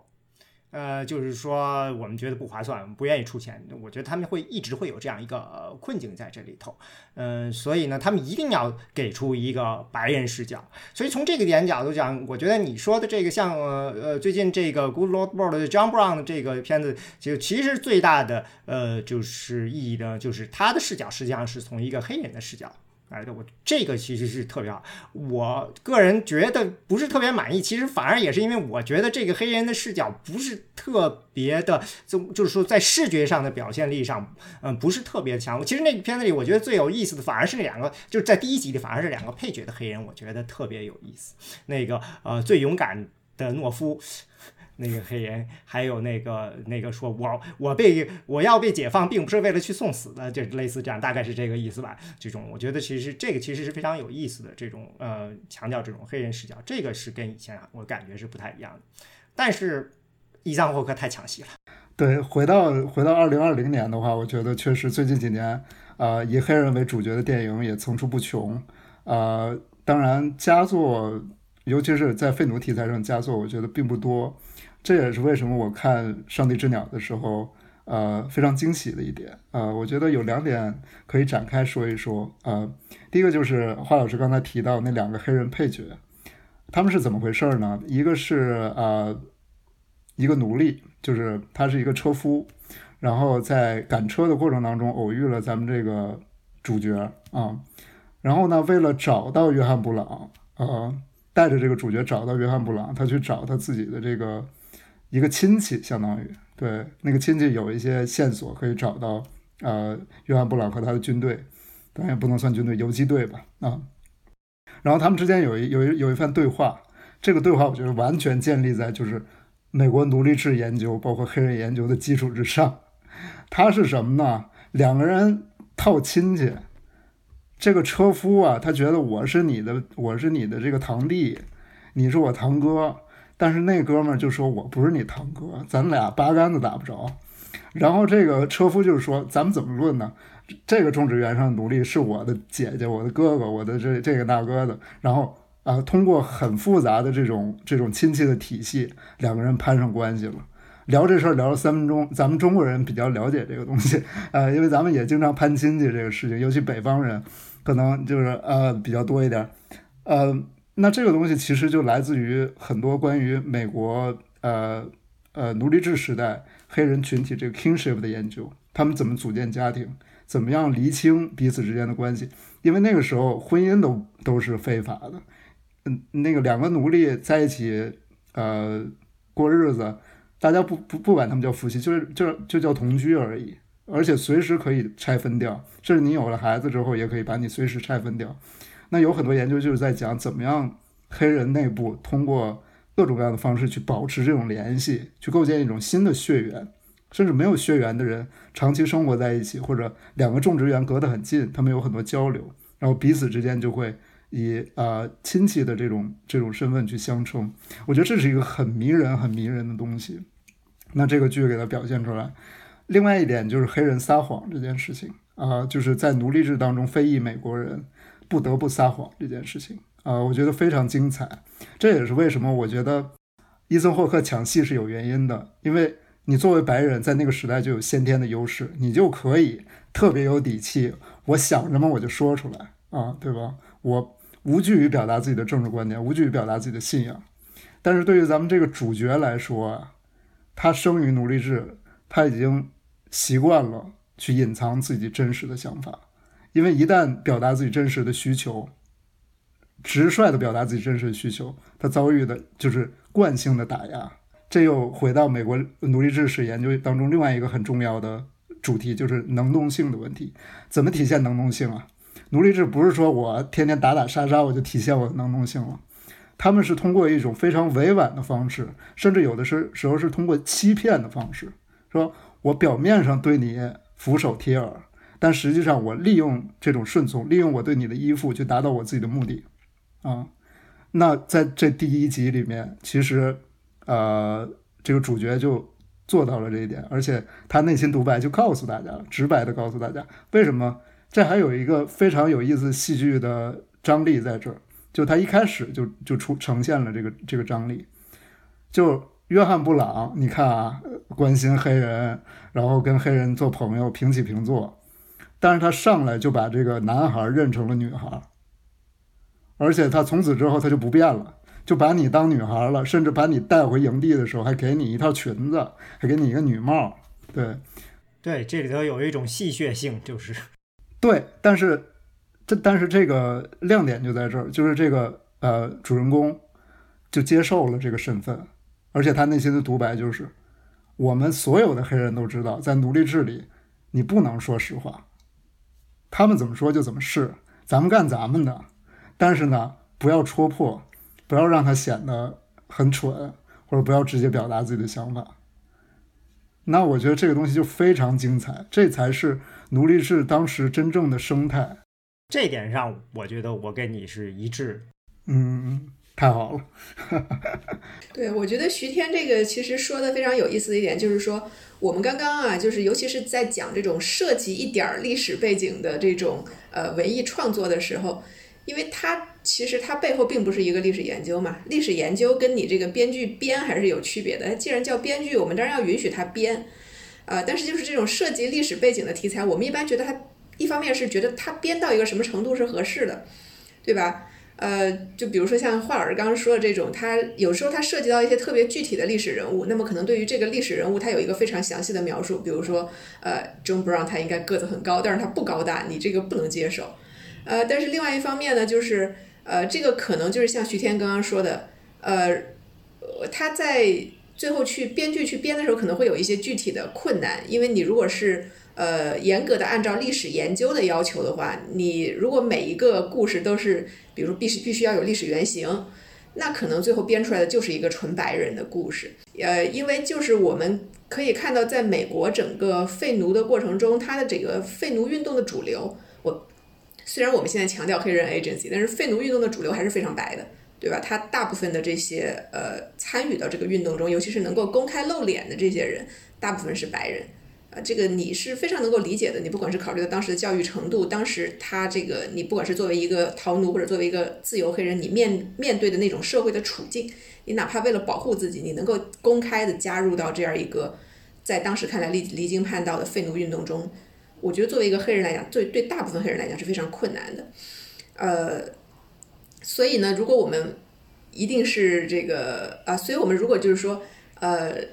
对文艺作品的要求是说，你要严格的按照这个历史的真实的话，那我觉得就是你最后会变成你能够编的角色非常的少啊。那么可能讲来讲去就是这个 Douglas 的故事，或者你讲一下 Harriet Tubman 的故事。他们的话，二零一九年好莱坞也拍了一个。那其实你可以完全拍一些，嗯，这种不是特别有名的，但是慢慢的大家也收集到一些部分材料，给你一些一定程度上发挥的。比如前两天我听到有个人，他讲说他就是从这些账本啊这些东西上找到了一个女的叫 Sarah Connors，是一个黑奴。嗯，他呢，嗯，是个黑奴，他给人做，然后他自己呢给自己攒了钱，攒了钱后他把这个钱给了一个叫 Freeman 人，就是那个人就是把这个呃《为奴十二年》里的主角卖到南方的那个奴隶贩子，他把钱给了那个人，让那个人把自己赎了身，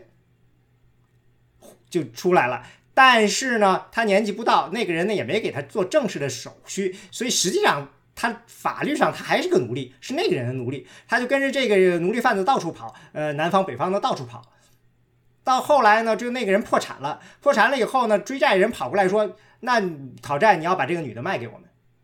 呃，就是抵债抵给我们，然后这个事事情就打了官司。那他就收集的就是从这些账本啊什么的，这个法院的这些东西啊，去收集到了一些关于这个人的非常有意思的信息。然后他就觉得说，这个东西其实是一个很好的原材料。嗯，他不是说大大家对这个人完全就是没有一个真正的印象，没人听说过这个人嘛。但是呢，通过这个信息，你可以得到一个非常立体的人，但是有有足够的空间可以把这个人的故事可以呃讲出来，其实是一个很有意思。我觉得有可能吧，但是就是说白了，这个。接下来做下去还是有一个，就是说你这个谁愿意给钱给谁看，嗯，现实就是特别残酷，有的。对，就像华老师刚刚说的，其实你最后作为一个文艺作品，你还是要看他拍的好不好看。然后我觉得，就我们最近几年的这种结果来看，其实我们目前看到的塑造的比较成功的这样一个黑人的形象，其实其实就是基本上都不是历史中真实存在的人物的形象。它基本上都是把某一些大家掌握的这种，比如说关人关于黑人这个集体的描述，或者是把某几个历史上的人物的这种呃故事捏到一起，然后实际上是编一个角色。他最后这样塑造出来的这个人物形象通常是比较成功的，反而是针对这些真实历史人物拍出来的这些这个传记片啊，比如说 Harriet，呃，他反而这个传记片往往呈现的不太好。我觉得这是很有意思的一个事情啊。嗯，我觉得焦老师说的特别对，而且其实背后可能还有一个问题，就是呃，历史研究和这个影视创作它的这个逻辑就不太不太一样，它本身呃。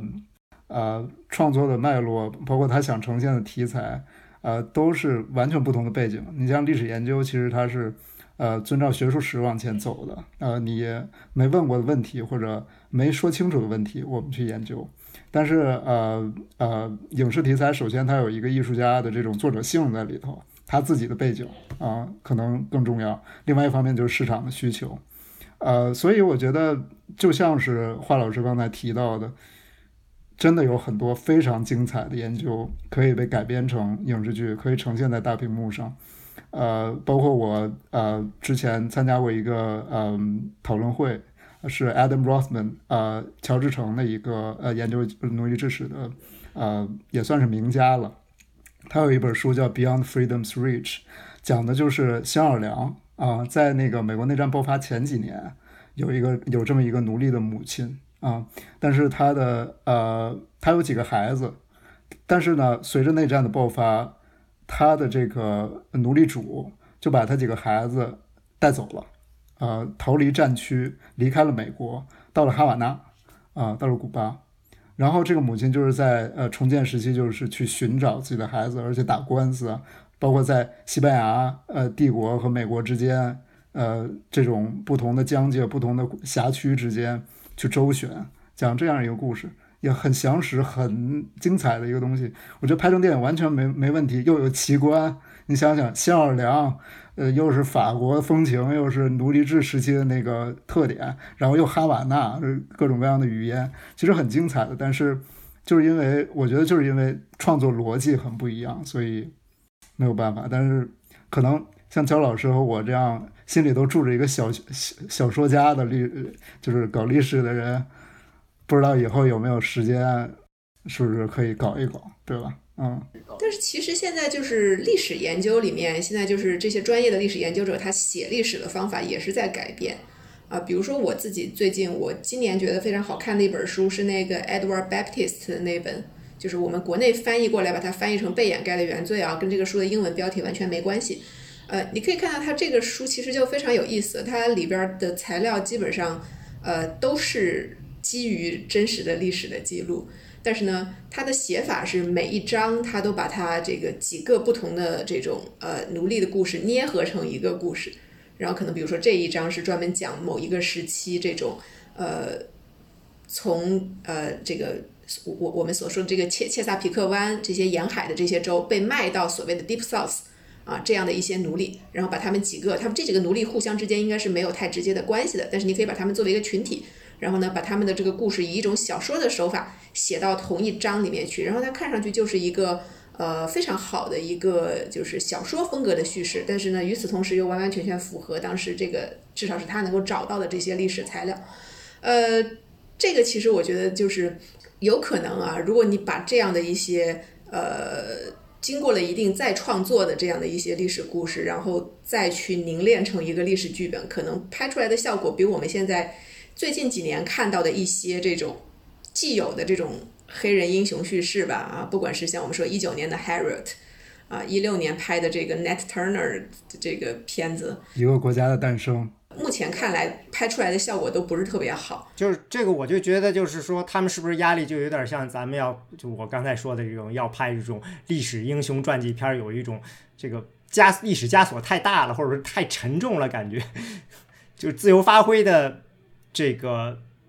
就是很难自由发挥。简单说，就跟那还是还得会说林肯，嗯，说白了呢，就是说你真的很难自由发挥。这个东西，所以你不得不佩服。就是虽然我对这个片子意见还是挺大的，但是你不得不佩服 Daniel Day Lewis，他这个他演的也就是他这种人能够把这个东西、这个角色给担起来，你还大家还觉得哎哎，确实这个觉得是有新意又不违反我们对于传统上这个林肯这个形象的理解啊，这太难了。这个这个多少年的这个枷锁在那里头，大家都习惯了这个形象。其实传记片是非常难拍的，就是尤其是这样一个有时候留下的材料特别多的这样一个历史人物。呃，然后大家对他又有一个既定的认识，而且把他放在自己的这个心目中历史叙事中一个特别核心位置的这样一些角色，不管是林肯啊，或者说我我我都可以想象，如果现在美国有呃导演要去拍一个，比如说 Frederick Douglass 的传记，我相信会非常难拍。呃，所以其实，在这一点上，我们觉得还是应该给创作者这种更多的编的空间。虽然虽然我自己是历史研究者，我们要讲究历史真实，但是。你如果让编剧没有编的空间的话，他其实很难把这个故事讲得精彩或者好看啊。那包括比如说像刚刚这个徐天也提到啊，我们现在呃历史研究界有很多研究这种黑人的 agency，对吧？但是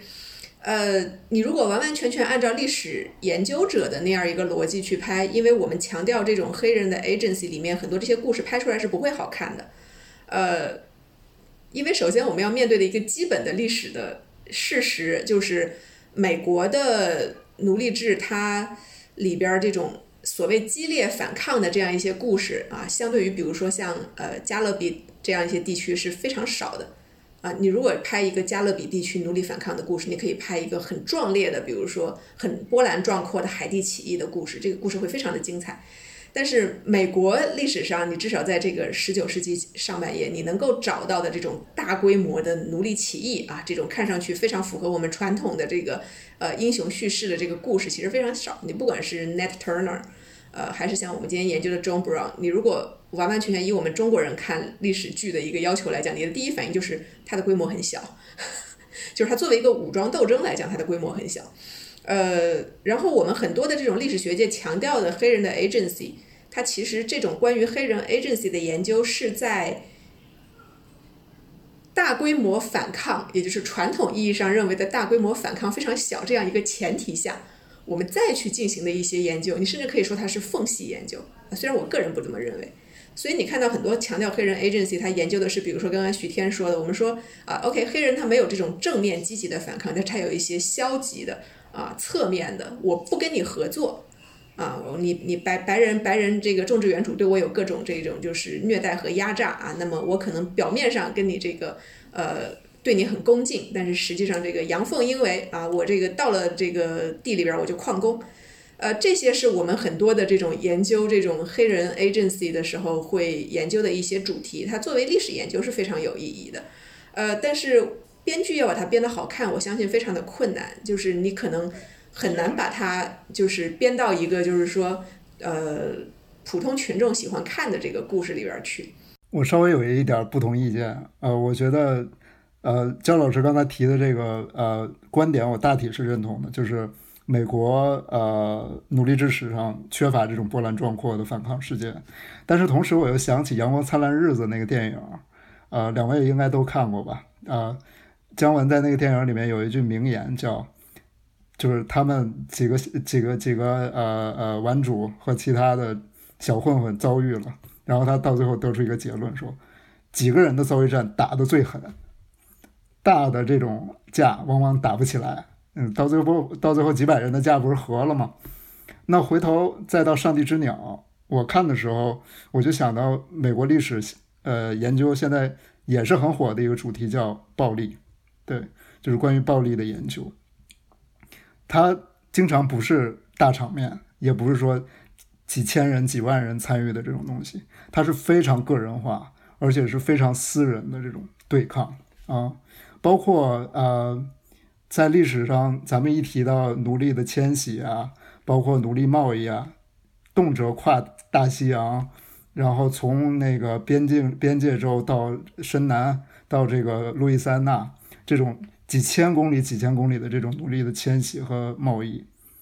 但其实像 Barbara Fields 他们在书里面就讲，十几公里、二十几公里的距离对于黑人就是像天堑一样的东西，他走不完，那他就是难以逾越的距离。就比如说在弗雷呃，在道格拉斯的回忆录里，他就提到，他小的时候，那时候他母亲还经常会来看他，但他母亲在另外一个种植园，要走十几英里，一晚上，来来到他住的这个地方去看他，然后又要走十几公里回去上工，可能在那个时候六点钟就要上工，这个距离对于他母亲来说就是无法逾越的，所以到最后就导致他们母子之间的联系越来越少，因为很简单，他母亲如果迟到了的话，如果回晚回去晚了的话，就是一顿毒打，或者有其他各种各样的惩罚在等待着他。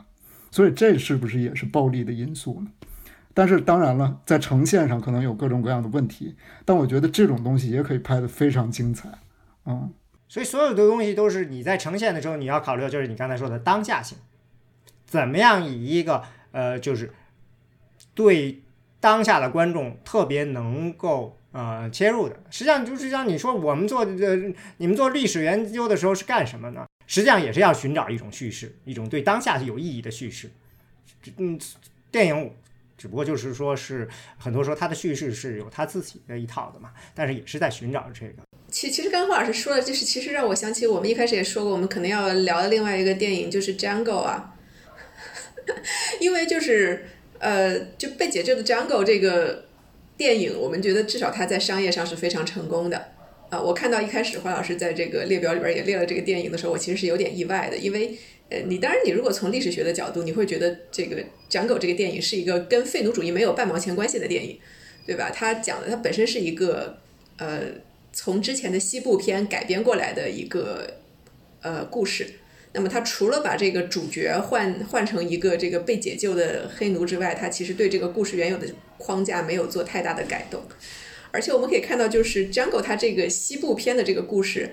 呃，你其实不把它放在这个废奴，或者说不把它放在美国南部呃种植园这样一个背景里边，你把它放换任何一个时空，它这个故事作为一个商业的这种呃打斗题材的故事来讲，比如说你把它换成一个美国。呃，对，比如说你把它换成换换成一个中国武侠片的背景，它完全也可以成立，对吧？比如说这个被解救的 Jungle 里面，我觉得像这个小李子这个角色，这个一个邪恶的，呃，有点标签化、符号化的一个邪恶的种植园主，你把它拍成一个中国的这个武侠片里面的邪教教主，你把这个故事拍成一个火烧红莲寺的故事，完全可以成立，没有没有特别大的问题。所以在这个里面，你一方面会觉得像呃。如果说要在商业上拍出一个像《长狗》这样的电影，其实它不需要借鉴太多的历史研究。我自己觉得，就是历史学家对于这样一个电影没有特别多的贡献。呃，但是另外一方面，就是但另外一方面就是，是不是是不是说就是他，但但但另外一方面，我觉得就是说他在一二年的时候，对吧？他能够把一个六十年代的这样一个娱乐性非常强的这样一个意大利西部片。在二零一二年的时候，把它改编成一个以黑奴为主角的这样一个故事，这个本身它其实是这么多年以来啊，整个的美国知识界也好，整个美国的这种社会舆论的变化也好，然后就像华老师说的，它毕竟是有变化的，对吧？它经过这么接近五十年的时间，大家能够接受说一个意大利黑一个意大利西部片的这个主角这个英雄，他是一个黑人，而且是一个前奴隶。然后呢，你会觉得这样一个呃武侠片的故事，它放在一个黑奴身上也完全能够成立，大家能够看下去，大家能够为他买单，能够为了他买票进电影院，呃，这个本身也是能够接受的啊。而且并并不是说我们必须要把这样一个故事就是 merge 进一个就是所谓的波澜壮阔的美国废奴的历史进程，或者一定要把它就是 merge 进一个就是呃美国革命或者美国基层群众反抗的伟大叙事，呃。这样一个符号本身能够成功，我觉得也是一个非常不错的事情。首先，请澄澄清一下，就是江哥这个片子是我加进去的，所以所以呃没有花老师的责任。但是呃，焦老师刚才提到的一些东西启发了我，就是江哥这个片子的文化意义。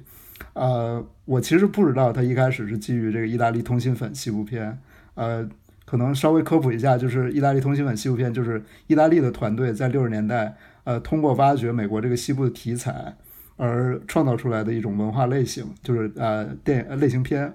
呃，经常就是在欧洲某些地方搭个景，就说哦这就是蒙大拿了，这就是那个美国西部了，然后就开拍，拍完之后呢，一开始大家都觉得特别的呃商业，然后特别的一般，后来慢慢变成了一个流派，而且在美国大受欢迎，所以成为了呃就是美国叙事的一部分，或者我不知道该怎么翻译这个词，Americana，就是美国这边的什么文化文化观察家经常用这个词，就是大美国叙事的这一部分，呃，那我觉得。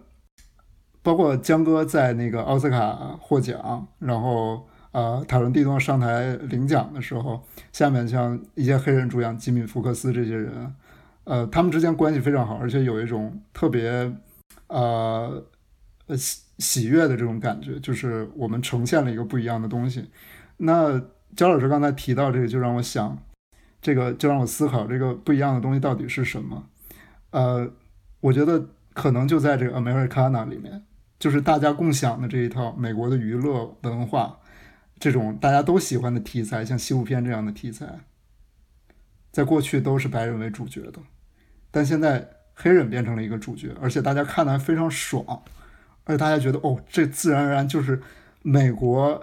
文化、美国娱乐在当下应该有的样呃应应该有的样子，美国这种暴力的叙事，这种，我觉得这是他很大的一个成就。那其实。在某种程度上，他也是借废奴的这个壳子，完成了一个，呃，将黑人纳入主流文化的一个最终的仪式。那这个这个片子可能它的仪式感更强。它有点像一个二零一二年版本的这个 Crazy Rich Asians。哎，我觉得这个比喻是比较恰当的。呃，对，所以当然 Crazy Rich Asians 它本身是有一些奇观了。那黑人他有一个得天独厚的条件，就是你无论。认不认为我是你们的一员？我确实是美国土生土长的，我的故事就发生在美国。嗯，所以，呃，对江哥这片子确实还蛮有意思的，值得多聊一聊。嗯，你说意大利西部片儿，呃，这个那最开始最有名不就是莱昂内的那个《Fist of Dollars》吗？那《Fist of Dollars》是翻拍黑泽明的这个嗯保镖，对吧？那费泽明的片这个片子又受这个 Red Harvest 这个美国侦探片的这个侦探小说的影响，所以这东西就是像一个串起来，这是有共同的主题，所以呢，嗯，可以被呃别人去借用。因为黑泽明，我觉得他就特别擅长把别人的故事整个呃翻过来，把一个完全另外一个国家、另外一个民族、另外一个的叙事呃拉过来自己写一个，然后你你觉得？做的非常棒，因为他就属于就是属于就是说，嗯，按他的话就是，呃，人道主义是超越了这种国家种族的叙事，所以没什么问题拿过来。那从另外一个角度讲，就是大部分的这种呃故事，确实基本的这种就是，如果你呃摆脱了这种历史的话，大部分的故事套路其实就那些，关键就是属于你只要把这个正确人物呃给放进去。把这个人物塑造好，就就很多东西就非常的迎刃而解了这个问题。因为所以说这里头还是一个核心，就是这人物一旦没有了你刚才说的这些历史的很多已经被定下的框架的话，就就会丰富起来了。但是一定程度上，我可能这个 John Brown 这个我可能确实也是被这个历史给框住了。第一个反应被框住，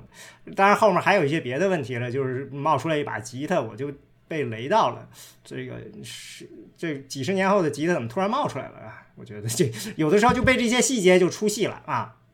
林肯里头我也有一些出戏的地方，就是这个里面的这个林肯的那个小拖鞋啊。我觉得作者这导演可能是想炫一炫林肯的著名的那个小拖鞋，上面溜绣了俩小鹿的那个，呃，在里面的时候把他儿子抱起来的时候，小拖鞋落地上了，给一小特写，你看都看不太清楚上面有什么东西，但是呢，你对历史稍微理解一点的，就就想着这这不就是那双小拖鞋吗？嗯。他经常会有这样的这种，嗯，你说，我觉得他就是要 hit 我们这种这种人，就是就是就是啊，弄了这么一个细节，它里头有好多这种细节，有时候我就觉得有点，还有就是那个什么，里面有一个就贿赂别人的时候，让人签字给人钱，就是的时候有一个特写，非得放在一给了一个就是断了的腿的后面，你知道。我一看那个断了腿，第一个反应，这不就是那个 Seekos 吗？Dan Seekos 在哥德哥蒂斯堡战役中断了一条腿的那个？现在应该还在这个展出那这条断腿和那个加农炮弹，但是没有任何的解释，就出了这么个瞬间就结束了。当时就瞬间就出戏了。我觉得绝大部分人当然不会出戏，百分之九十九点九九九的人都不会出戏，但我看的时候我就出戏了。因为我觉得你放这么一条腿在这儿是干嘛呢？这个有什么意义吗？这个跟这戏一点关系没有。因为那个人，那个人很有名啊，因为他这个人，当年的时候他把他跟他老婆这个这个偷情的那男的 DC 检察官的儿子打死了嘛，然后辩护的时候，呃，说他是美国历史上第一个用激情谋杀辩护，然后无罪释放。为他辩护发明这个激情谋杀的人是 Edward Stanton，是那个战争部长，林肯的那个战争部长。啊，然后你知道，就是属于你脑子里脑回路迅速的开始这样的转圈的时候，然后就出戏了，过了好半天才回来，然后就。对，听我听听华老师说之后，我特别能够理解为什么华老师不喜欢昆汀啊。我感觉华老师不太喜欢这种，就是我们叫做融梗，就是喜欢把一些梗给融进去。但是昆汀本人就是一个特别喜欢融梗的导演，对他特别不在乎，他特别 enjoy 这种东西。对，他就喜欢这种东西，而且就是我觉得其实有一些这种我们叫迷影爱好者是比较喜欢昆汀这个融梗套路的啊，昆汀融梗大王啊，基本上经常一个戏融个一百来个梗啊什么的，就是有的人是非常喜欢在里边看到这种类似于，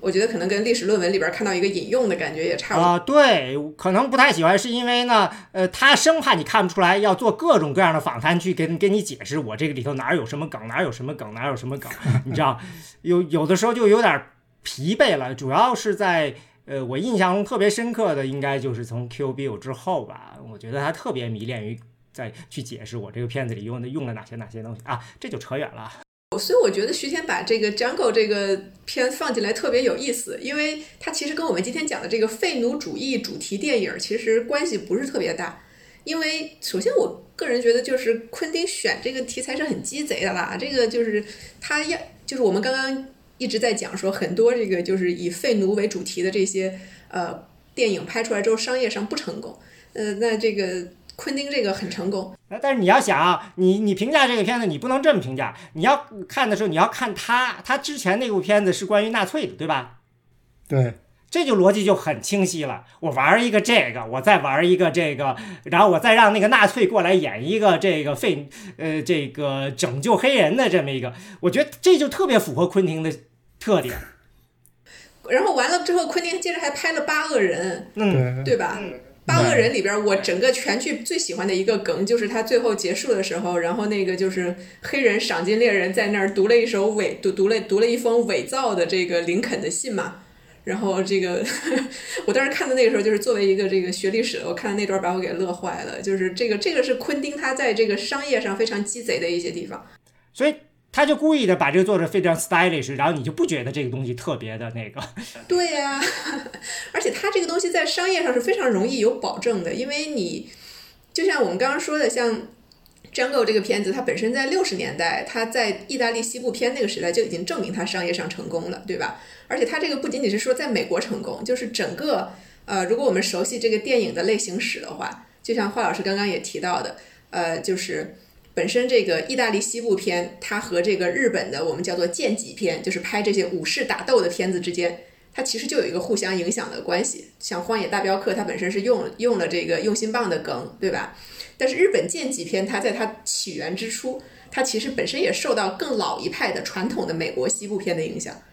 而且我们如果把这个网再进一步撒大，你会看到，就是六十年代的邵氏武侠片，我们中国的邵氏武侠片其实跟当时的这个日本剑戟片，包括意大利西部片之间也有一个很强的互相影响的关系。然后，昆汀他本人就是吃着这个整个这一堆东西的这个营养长大的，所以他非常清楚这个东西在商业上绝对是成功的。他已经在不同的文化背景、不同的历史背景里面，你只要继承这个套路，他在商业上就是比较容易成功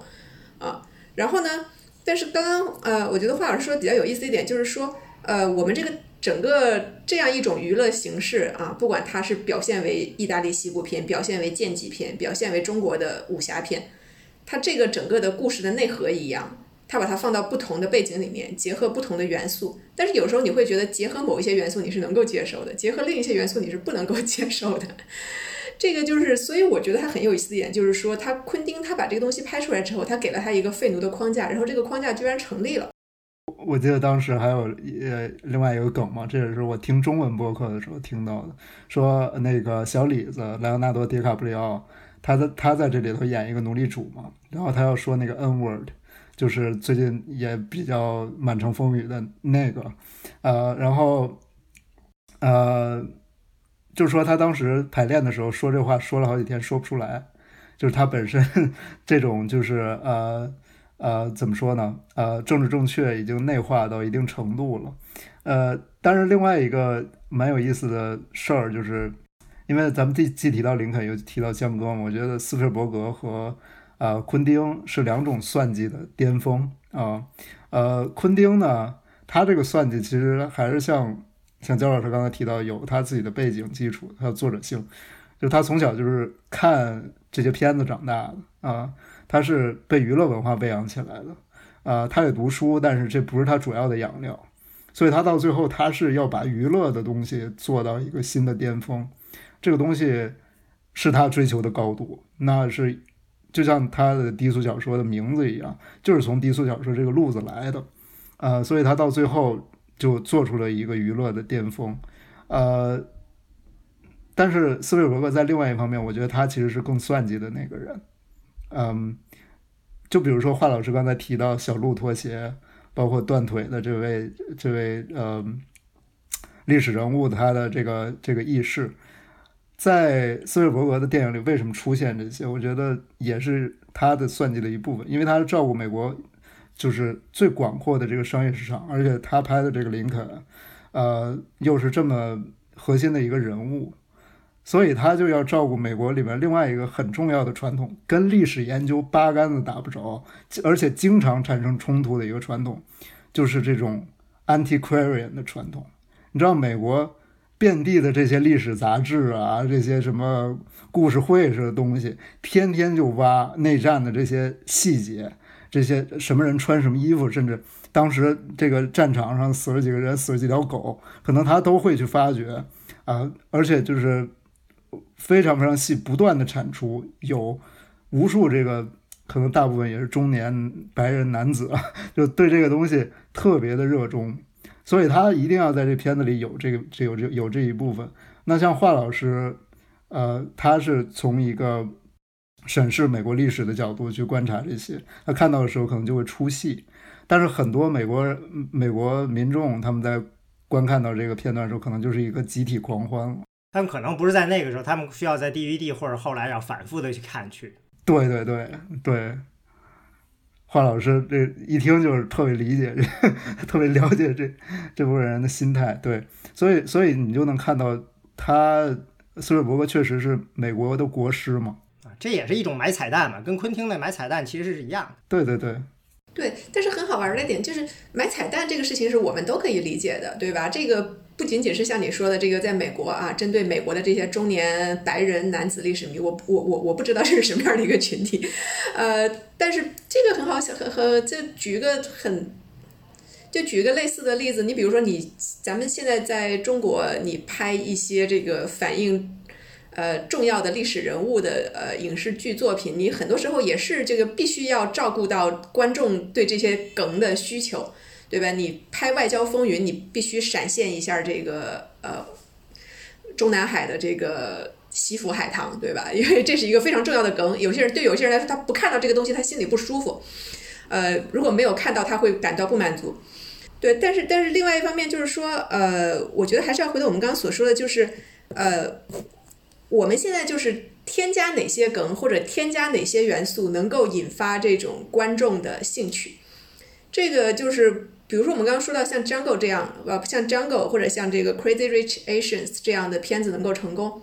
它其实很大程度上是因为有一些新的观众群体起来了，他们需要看到一些不同的梗啊。那么，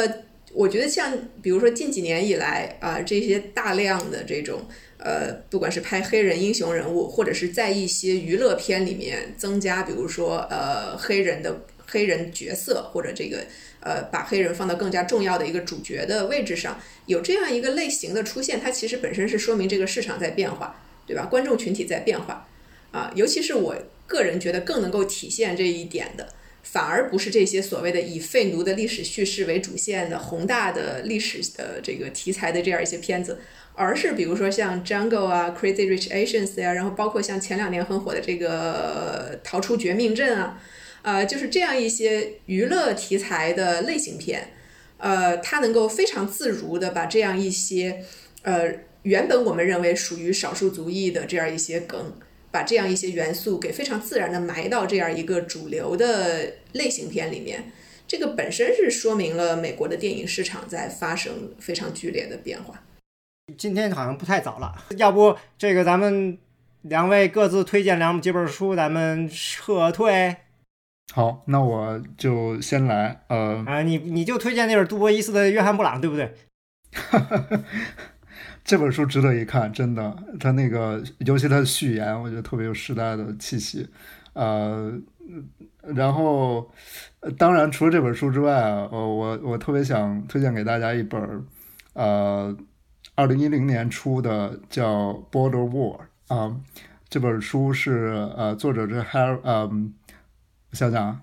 啊，名字叫 Stanley Harold。啊，他是南南卡州立大学不太知名的一个大学，一个老教授了。然后他研究了一辈子内战，呃，还有内战之前的南方。呃，这这本书它的亮点就在于，为什么推荐这本书，也是跟《上帝之鸟》有关。因为《上帝之鸟》就是在边境州打的一个边境州开始的一个故事，就讲这个支持奴隶制和反对奴隶制这两派在这儿打得不亦乐乎。虽然都是小规模的冲突，但是非常狠，而且非常血腥。那这本书就呈现了一个历史图景，就是，呃，内战爆发之前，边境上已经打了十几年了，啊，而且这打得非常剧烈，呃，有的时候冲突的规模不大，但是时时刻刻提醒着大家，这个国家有非常非常严重的冲突，包括他运用了大量的呃报纸啊，然后书信去去呈现说，在这些边境州。大家在打交道的时候，就总是实打实谈判，甚至有的时候有一些外交行为，州与州之间啊。那这个东西，我觉得是呃，经常被历史学家忽略的一个因素，就是你如果真的生活在那个时代，你是那个时代一个美国平民，就暂且说是白人吧，你可能时时刻刻都会听到这种冲突的消息，而这个冲突的消息会时刻提醒你，美国这个国家的统一和稳定。是，呃，呃，怎么说呢？是存在问题的，而且这个问题一直得不到解决。那直到美国内战的爆发，其实他认为就是一个边境战争的小规模战争的这这样一种激化，嗯，所以我觉得这是一个，呃，可能不太呃有故事性，但是对我很有启发的作品。我们今天就是谈的有点跑题，主要是因为这个在历史与电影之间这个串来串去。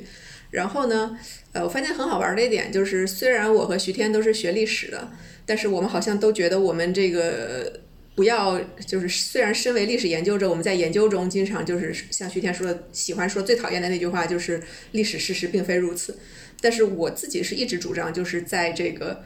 编剧创作的过程中，应该给编剧尽量多的自由啊。有的时候，这个就是融融梗啊，然后这个呃，做出适当范围的改编，我觉得是值得鼓励的。因为这个确实，如果你事事都一定要严格的按照历史来拍的话，最大的结果可能就是你这个故事拍的非常的不好看啊，它可能非常的没有意思。当然了，就是并不是说呃，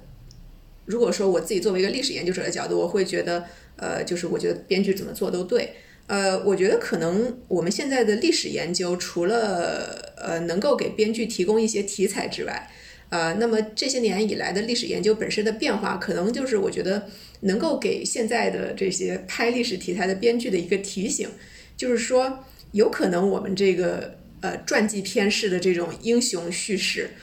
一，我个人觉得可能是已经走到一个死胡同了啊，就是你拍下去会非常的困难。啊，你这自己这个在处理度的时候也非常的困难，而且就是说，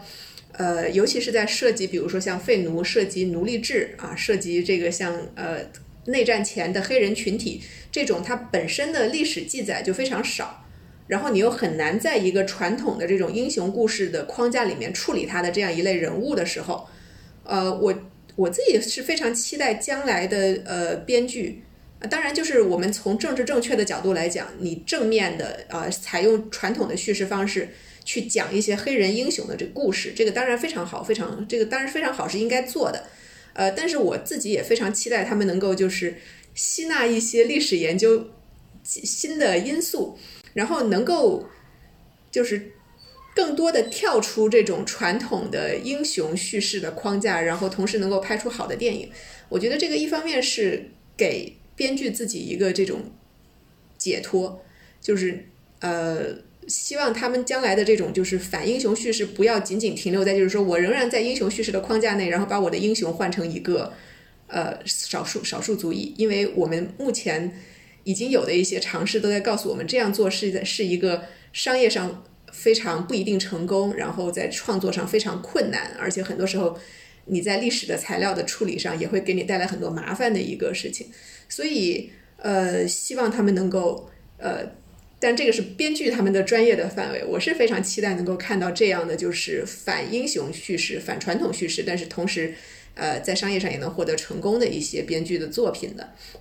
然后，如果推荐书的话，呃，我个人推荐两本吧。呃，一个当然是推荐我自己翻译的这本书啊，就是这个二零一七年的时候在国内出了中译啊，由这个呃埃里克方纳写的啊，然后译者是我，就是《自由之路》这样一本讲呃美国内战之前所谓的地下铁路运动，也就是说呃很多的这个废奴主义者怎么样帮助呃逃奴呃来到这些自由领地的这样一个故事啊，然后呃。推荐的原因当然是，首先是因为这本书翻译的非常好啊，翻译的不错，呃，然后呢，就是说，呃，呃，方纳他这本书呢，其实就是他的这个学术观点上，呃，我个人觉得还是存在一定的争议。虽然方纳本人是这个内战和重建史研究的大家，但是我们从他这本书里面，你可以看到，他其实整本书。他讲这个呃，尤其是地下铁路在纽约的这样一个活动，它真正的核心的文献其实就只有那么一本儿，就是纽约的一个这种地下铁路所谓的地下铁路工作者，就是当时的这个白人废奴主义者留下来的一个由于偶然的历史原因，然后非常偶然的保存下来的一本手稿啊。我们可以看到，就是在这个框架里，你能够拿到的这些材料，作为历史研究者能够拿到的材料是非常少的。然后你当你要把它这个故事讲全的时候，那么难免的就会有一些跳跃，难免的就会有一些就是甚至可能在某些呃传统的历史论证看来，呃可能觉得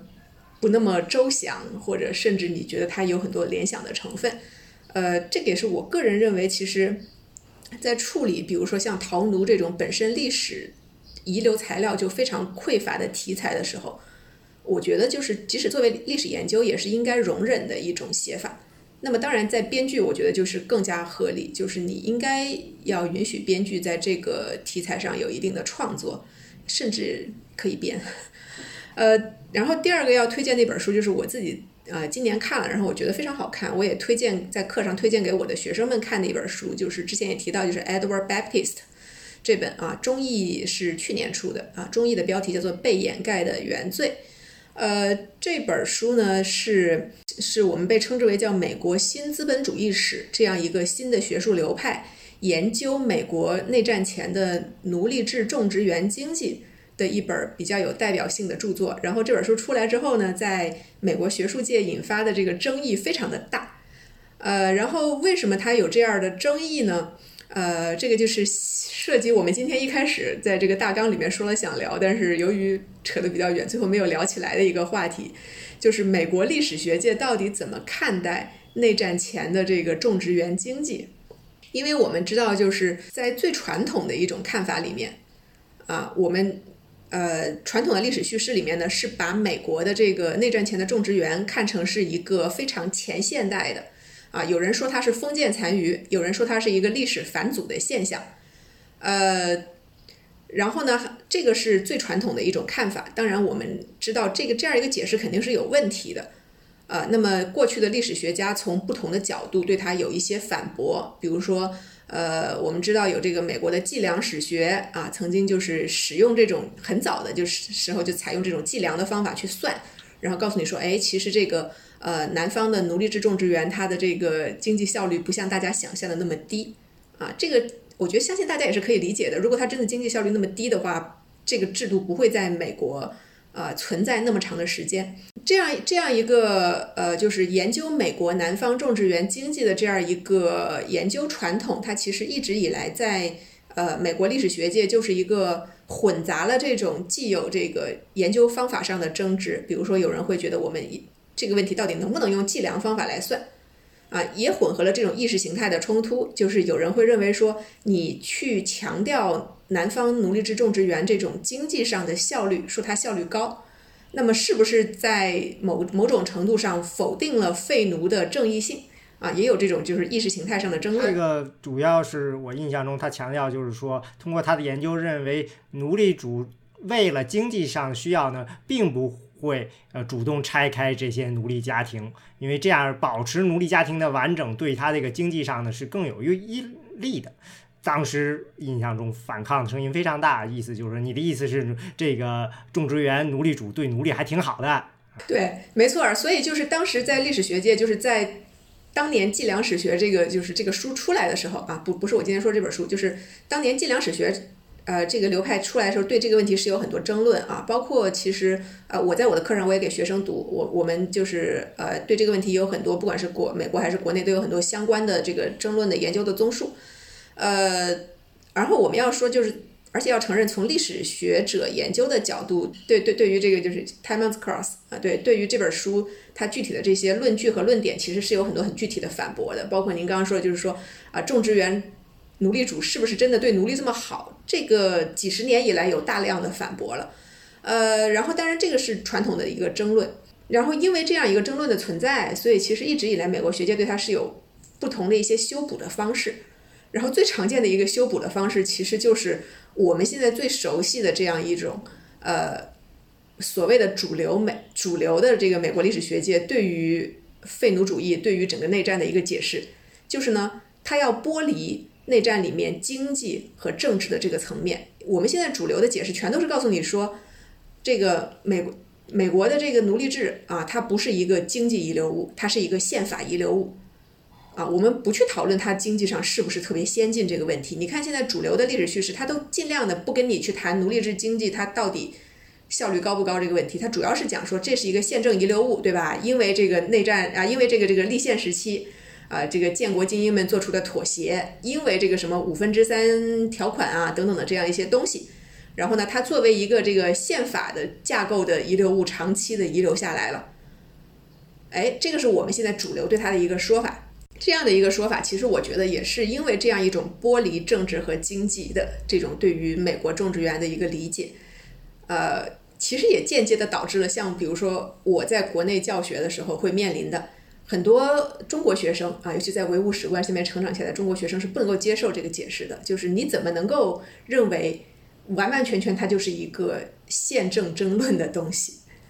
呃，所以这个。所以，所以呢，在最近这个十几年的时候，出现了这样一个新的，我们称之为美国新资本主义史的这样一个流派，它要重新去处理，就是我们到底怎么从经济意义上理解美国种植园经济，尤其是美国南方的种植园经济，这个是现在最新的一个流派。这个流派它其实呢提出了一个，呃，当然在他们之前也有人提出过这样一个看法，啊，他们其实很大程度上是。呃，受到其他国家的一些学者的影响，他们现在呢提出了一个新的概念呢，叫做这个二次奴隶制，或者叫这个再版奴隶制。这个观点是什么样的呢？就是说，首先啊，我们大家其实所有人，嗯，只要有点历史常识，都会注意到，就是十九世纪上半叶，就是美国内战之前的这个美国的奴隶制，是一个特别奇怪的奴隶制啊，它跟这个之前不管是这个是古代的这种奴隶制。甚至它跟这个建国之初的奴隶制，然后呢，它包括它跟这个这个十八世纪的时候加勒比海盛行的这个奴隶制都不大一样，因为这样可以非常好的解释一个现象是什么？就是到了十九世纪，你腾腾腾看着其他的这些国家纷纷的都废奴了，但是美国的奴隶制不但没有废，它还越发展越好。啊，就是它还越发展越繁荣，这个范围也不断的拓展，而且呢，看上去它这个在整个美国的国民经济中占的这个比重还在不断的增高。所以呢，现在的这些历史学家就提出了一个观点，就是说，这个奴隶制啊，美国十九世纪发展出来的这个奴隶制啊，是一种新奴隶制，它的这个形式，它背后的这个经济管理的这个这种呃效率，它跟以前的这些。呃，这种英国呀，比如说加勒比岛啊的这些奴隶制都不太一样。然后呢，他们认为这样一种奴隶制，它背后有很强的这样一个呃资本主义式的这种工厂管理的要素。那么，甚至像这个 Edward Baptist 这本书，它最有争议的一个点在哪里呢？它就是我们传统意义上，哎，我们讲这个这个大西洋世界的这个工业起源，我们基本上是把它讲成一个这个就是技术进步与这个工厂管理啊共同创造的结果，就是说有有了珍妮纺织机啊，有了这个纺织厂里边的这种呃一种工厂管理的这种劳动管理的形态，然后呢，后来。啊，然后这个是一种比较先进的一生产形态啊，然然后呢，在这个框架里面呢，像奴隶制啊、种植园是作为一个比较落后的形态啊，然后我们包括我们中国大陆之前很长时间流行的这个这历史叙事是告诉你说，这是北方先进的工业生产形态与南方落后的这个奴隶园农业生产形态之间的一个冲突。然后 Baptist 这个以及它背后所代表的这个流派，就是现在研究这个美国南方种植园经济的这一派呢，他是要把这个故事反过来。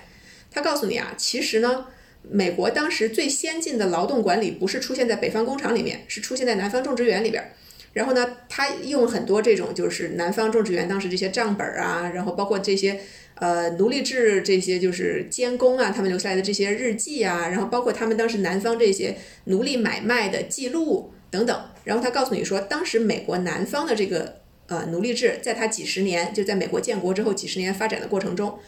呃，它其实经历了一个资本主义化的过程，你会看到它的这个生产效率在不断的提高。这个不断的提高，是他这个美国的奴隶主在不断的以一种资本主义管理的方式对奴隶的这种工作管理进行改进。它里面给你提到，就是说怎样在这个几十年的过程里面，啊，通过一个我们现在最近不是有一个非常流行的词儿叫内卷吗？你可以看到它这个里边就是美国这个南方种植园的这个奴隶主，他不断的在提高他这个奴隶摘棉花的这个效率，他在几十年的时间里面提高了 N 倍。就是非常接近于我们现在所说的这样一个资本主义管理，然后劳动内卷的这样一个过程，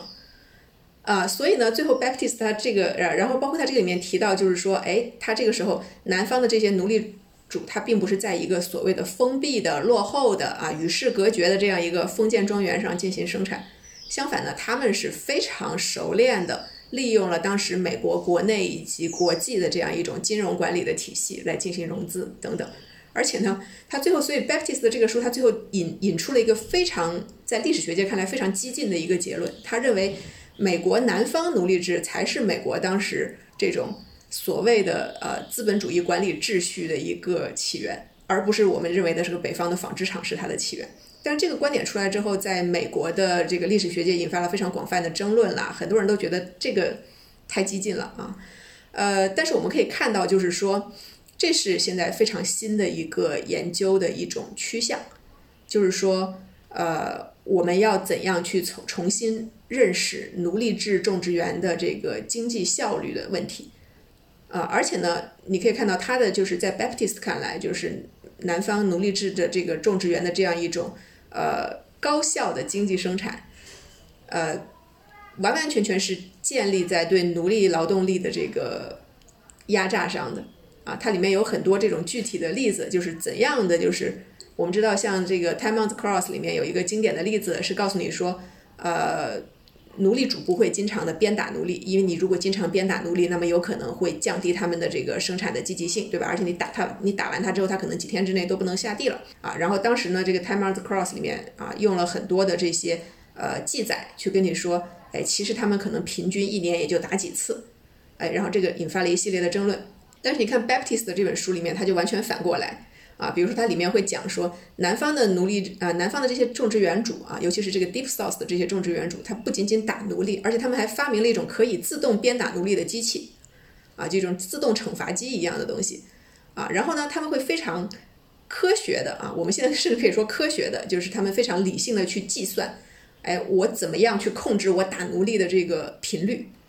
啊，我不打他，他是不可能的。但是呢，我打他的时候，我不是说完完全全为了泄愤去打他，啊，我会这个记下来，我大概怎么样控制我打奴隶的频率，可以慢慢的提高他们摘棉花的效率，啊，他所以他完完全全把这个工厂管理的这一套用在这个种植园的管理上，而且呢，在 Baptist 这样的一个新的流派的历史学家看来，这样一套是先在种植园里边有，在种植园里边发扬光大，然后后来再慢慢的向其他的工业领域拓展的。啊，当然，这个观点本身非常的激进，啊，但是呢，它在很大程度上是既回应了我们现在的这一套主流的关于废奴主义的呃说法，也回应了当年这个就是老的计量经济学里面那一套就是关于这个奴隶制经济效率的说法。呃，而且这本书我要推荐它的主要原因是因为这本书其实写的非常好看啊，就是虽然观点很激进，但是写写法很有意思啊。就是我一开始也提到过，呃，他的写法是他每一章都会糅合某几个。呃，奴隶的故事，然后呢，写的非常的像小说，可读性非常强。但这个实际上，据现在的理解，就是这一定程度上也是造成了最终西部跟东北部呢，呃，就是西部的农民跟东北部的这些人支持联合在一起，形成了北方来反抗南方，因为呃，他们实在是意识到他们很难跟种植园的经济效率抗衡。刚才华老师提到这个，其实，在。呃，美国内战之后也有很多的相关的说法，就是说大量的黑人流入北方之后，对于自由劳工的一个威胁。呃，黑人的这个在美国的这个位置，尤其从劳力的角度去看，它就是有很多这样的、这样的、这样的矛盾。包括后来，呃，华工引进来之后，也引发了一一波这种排华的浪潮，也是觉得哦，我们没法和这些劳动力相抗衡。今天先到这里啊！我觉得美国历史真的是有非常多的可聊的，以后可以挑选我们还是觉得有意思的话题接着聊啊！啊，今天就到这儿。那个我不知道是不是有听众真的能坚持到最后，我们说谢谢大家，谢谢大家。对，今天聊的实在是比较分散啊，希望将来这个我们下次再开一期电影的吧。